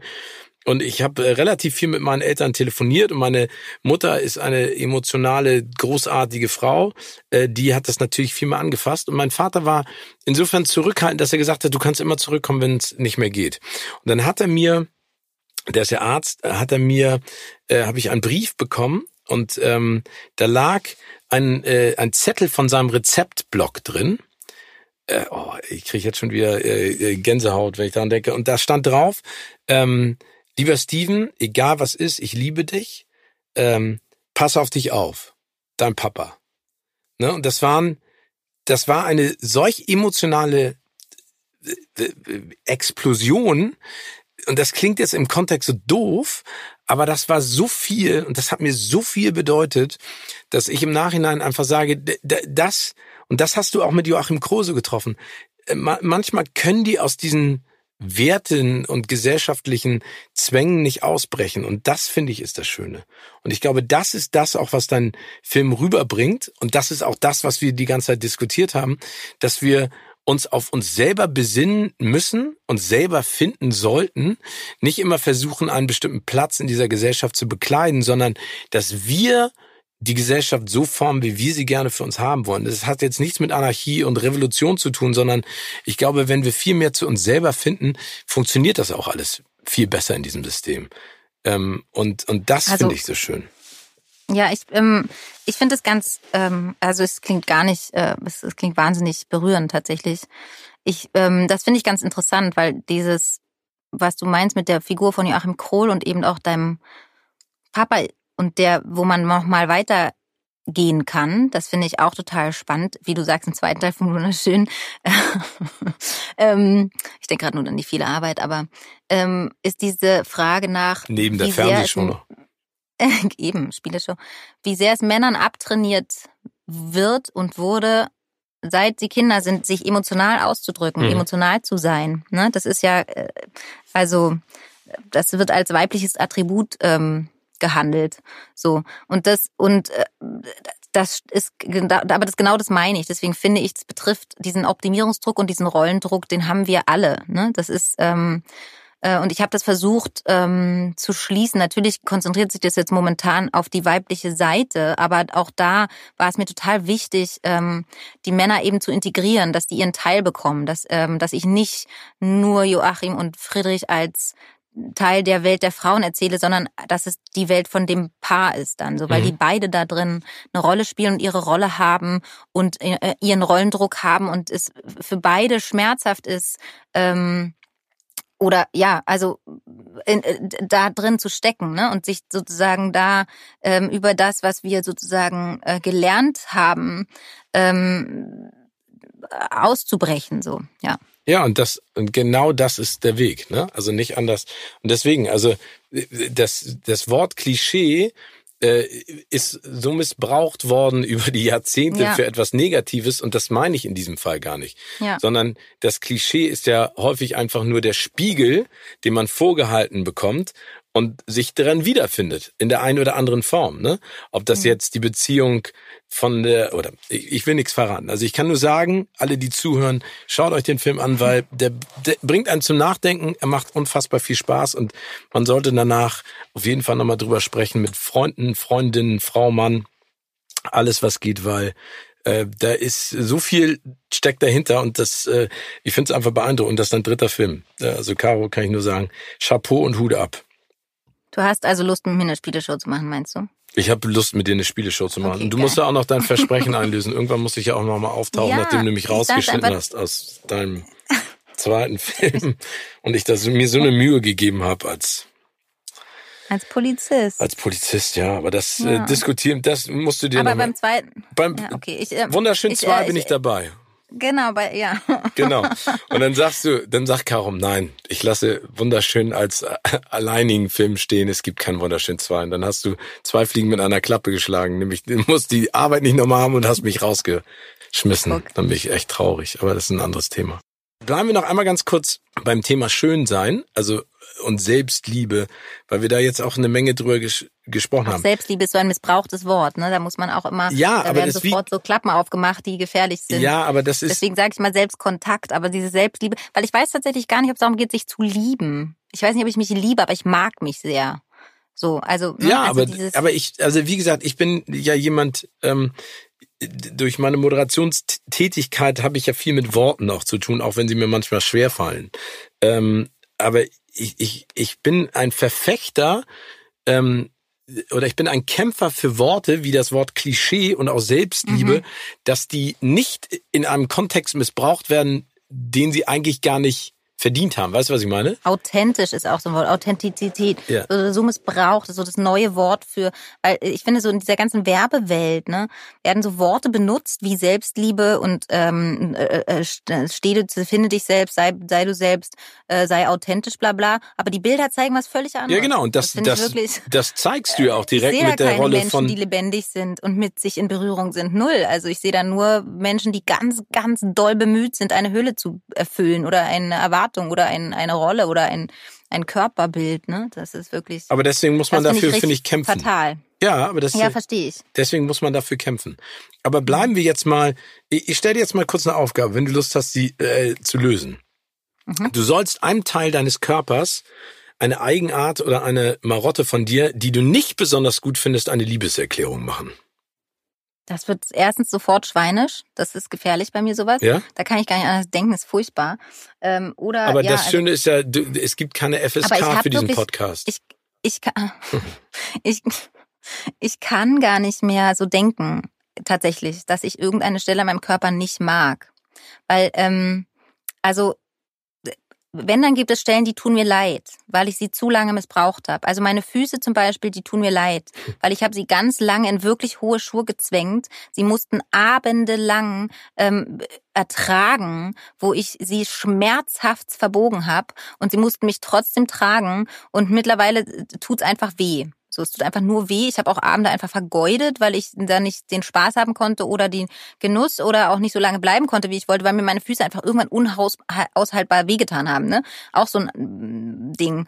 Ähm, ähm, also mein, meine Füße tun mir einfach leid. Mein Rücken, mein oberer Rücken, der tut mir auch wahnsinnig leid, weil ich ähm, mich nicht früh genug darum gekümmert habe, so stabil zu sein körperlich. Also dass ich die Kraft habe, die ich brauche, um die ähm, artistischen Sachen zu können, die ich mache, oder auch mich überlastet habe, äh, arbeitstechnisch oder was auch immer, erwartungstechnisch oder so, dass ich ähm, natürlich in eine falsche Atmung reinkomme, bla bla bla bla. Ne? Also wenn man sich diese ganze Ruhe nicht gönnt, dann reagiert der Körper natürlich darauf.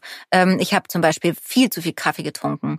Ähm, ich habe teilweise mal geraucht früher, ist zum, zum Glück vorbei jetzt die Phase.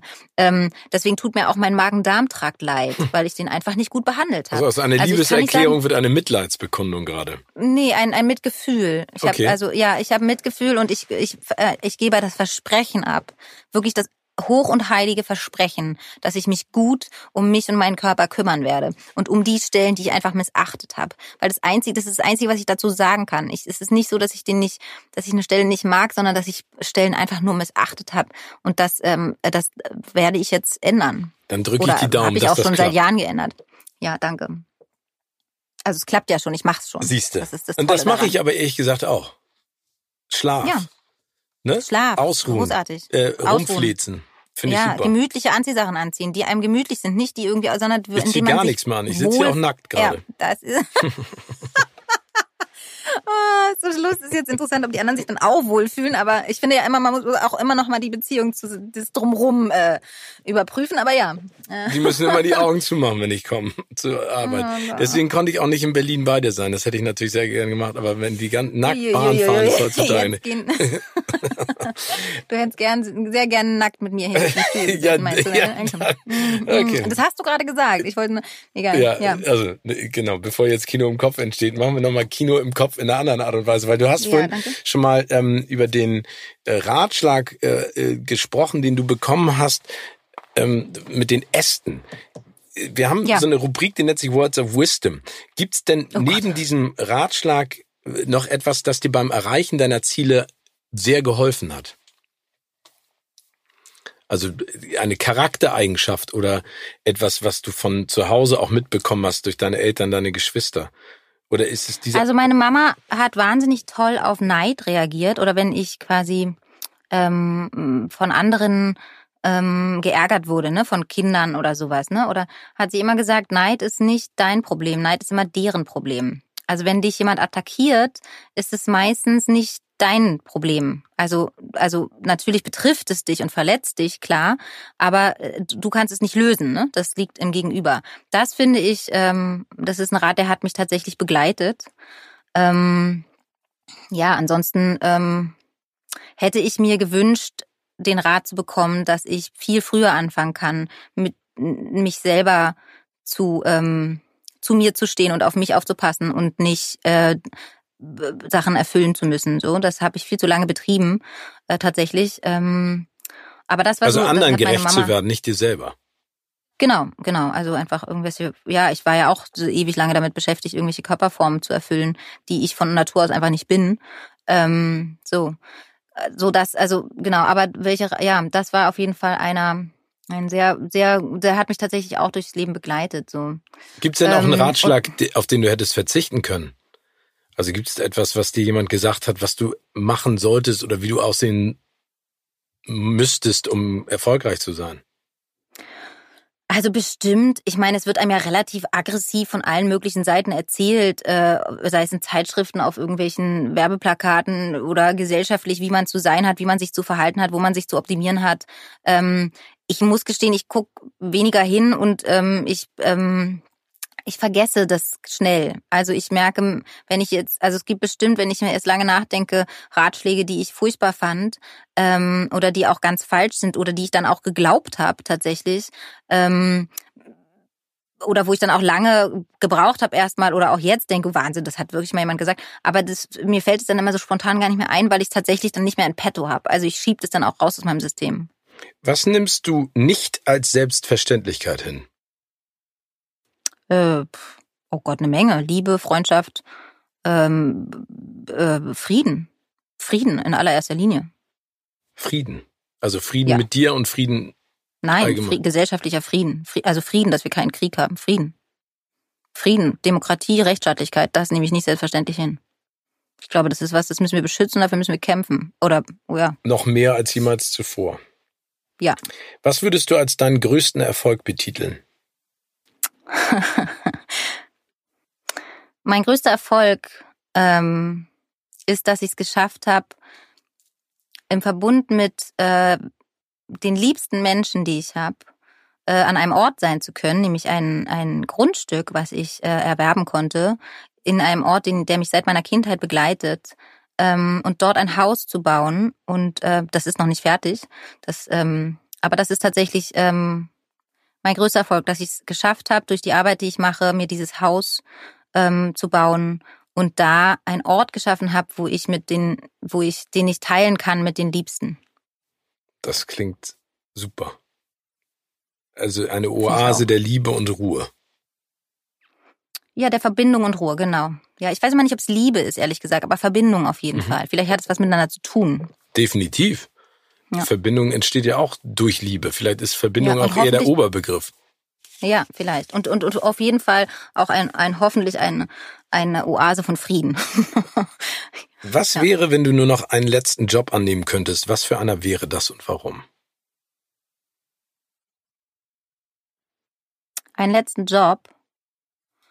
Jetzt meinst du filmisch, also so egal. filmtechnisch oder egal? Egal. Naja, also wenn ich nur noch einen letzten Job annehmen könnte, dann äh, würde es definitiv äh, mein engstes Umfeld betreffen. Da würde ich gar nicht mehr arbeiten gehen und mich nur noch darum kümmern. Ist ja klar. Absolut.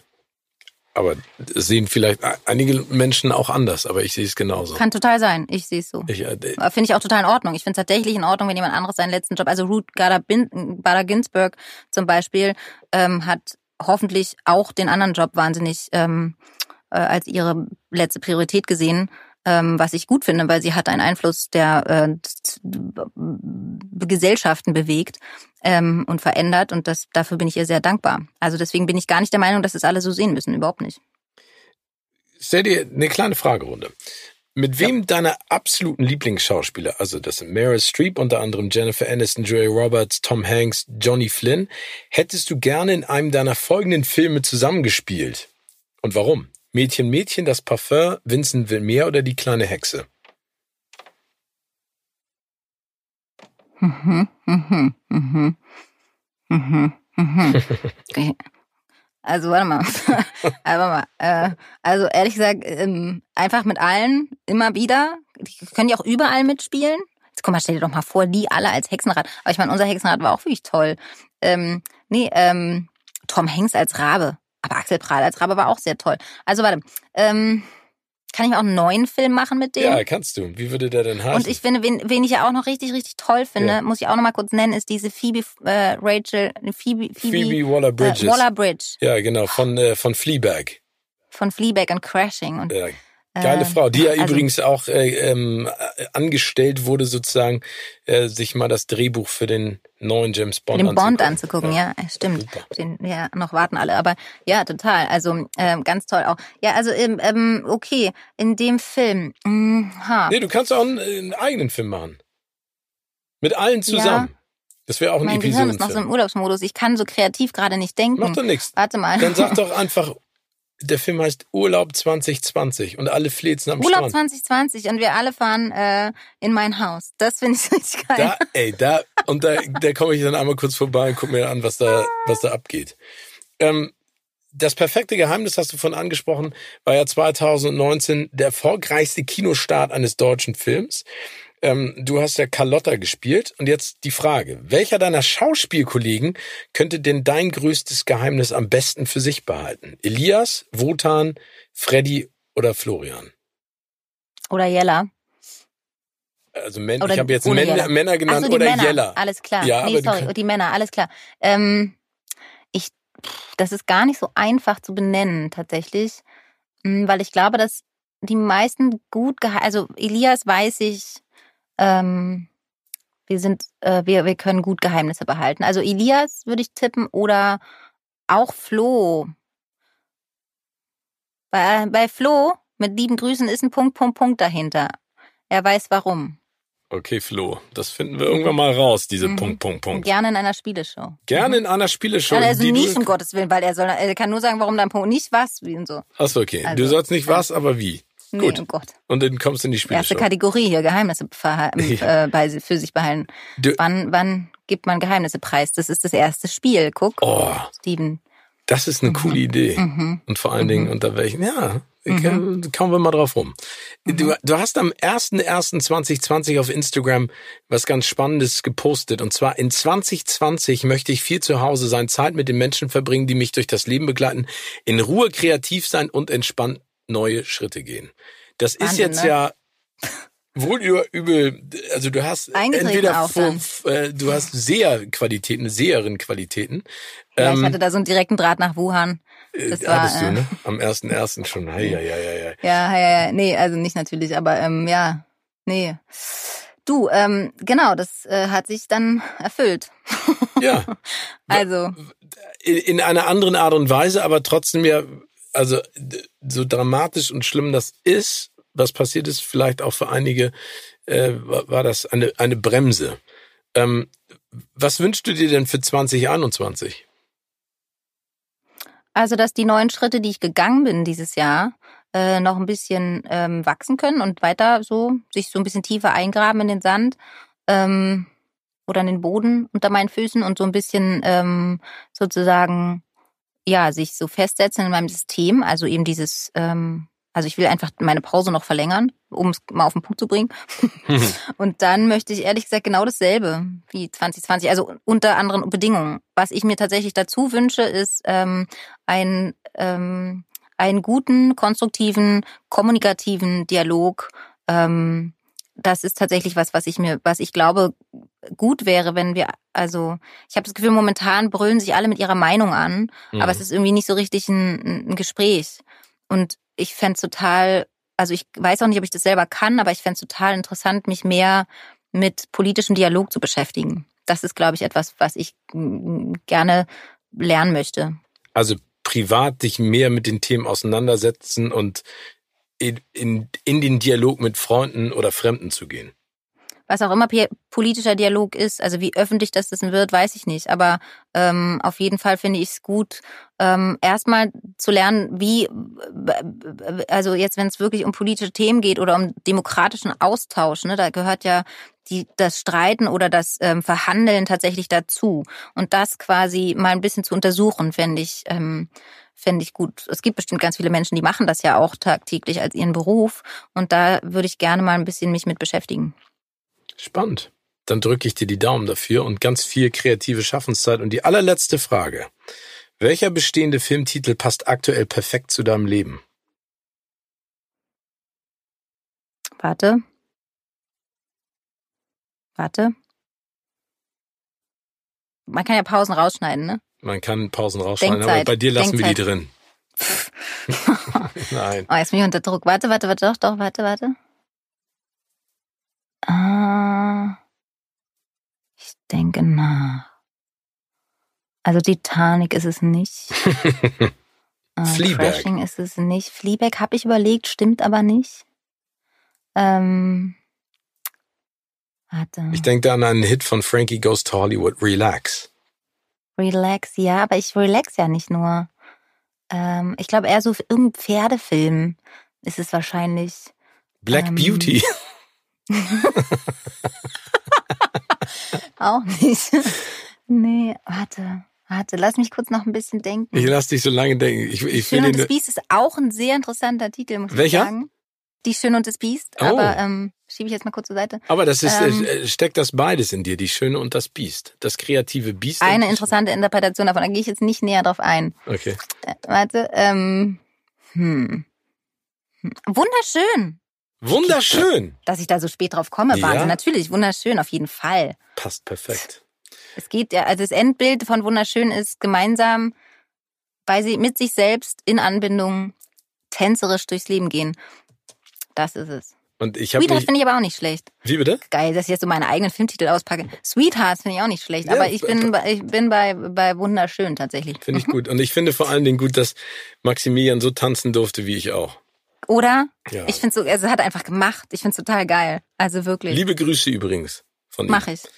Auch meine liebe Caro, das war fantastisch. Vielen, vielen Dank für deine Zeit. Ich drücke dir die Daumen für ganz viel Entspannung, äh, für politische Dialoge, viel Kreativität und ähm, bleib so toll, wie du bist und ich freue mich auf all das, was da noch kommt. Dankeschön. Jetzt bin ich ein bisschen rot, aber das siehst du ja nicht. Nee. Nackig in deinem Studio in Hamburg. Nee, nee. Hamburg? Du bist ja gar nicht in Hamburg. Doch, ich sitze in Hamburg. Doch, du bist in Hamburg. Ja, genau. ich sitze in der Sauna, nackig, habe gerade einen Aufguss noch gemacht. das ist einfach die ideale Arbeitssituation. Wer es nicht schafft, seine Arbeitssituation auf dieses Level zu bringen, der hat es einfach noch nicht begriffen. Ja, genau, deswegen liebe ich. Du bist deswegen einfach der absolute Vorreiter. Ja, genau, deswegen liebe ich auch Podcasts, weil da kann ich sein, wie ich will. Caro, ich pass auf dich nicht auf. mehr näher drauf eingehen. Nee, aber okay. also es war ein ganz, ganz, ganz tolles Gespräch und wirklich nochmal. Also ich hoffe, das hast du auch in, in den richtigen Hals gekriegt. Ich, ähm, ich, ich bin ein gro großer Fan von Wunderschön. Das hast du äh, wirklich toll gemacht. Also es hat ganz nee, viele Boxen getriggert. Kannst du das nochmal sagen, bitte? Das wäre gut, wenn du nochmal, ich habe noch nicht ganz verstanden. Ich sag's gerne nochmal. Ich, ich bin ein schreiben. Riesenfan von Wunderschön. Ein ganz toller Film. Der ist wunderschön. Ja, danke. So, und dann äh, schmeiß dich wieder in die Jogginghose und im Pyjama und mhm. entspann dich. Und bau das Mach Haus schön weiter. Geh jetzt ins Bett und guck weiter Gilmore Girls. Ja, es ist kein geil. Witz. Es ist tatsächlich kein Witz. Nee, mach das. Also ich finde ja, es gut, dass ja, du das machst. Und dann äh, ja, hoffe ich, sehen wir uns bald. Ähm, freut mich. Auf, auf der Bühne. Ja, auf der auf Mit der, unserer Show im Rücken. Äh, du, ich denke da jetzt wirklich drüber nach. Warte mal ab, da kommt was in deine Richtung. okay. Tschüss, tschüss. Puh, tschüss. Danke dir. Tschö. Ich danke dir. Tschüss.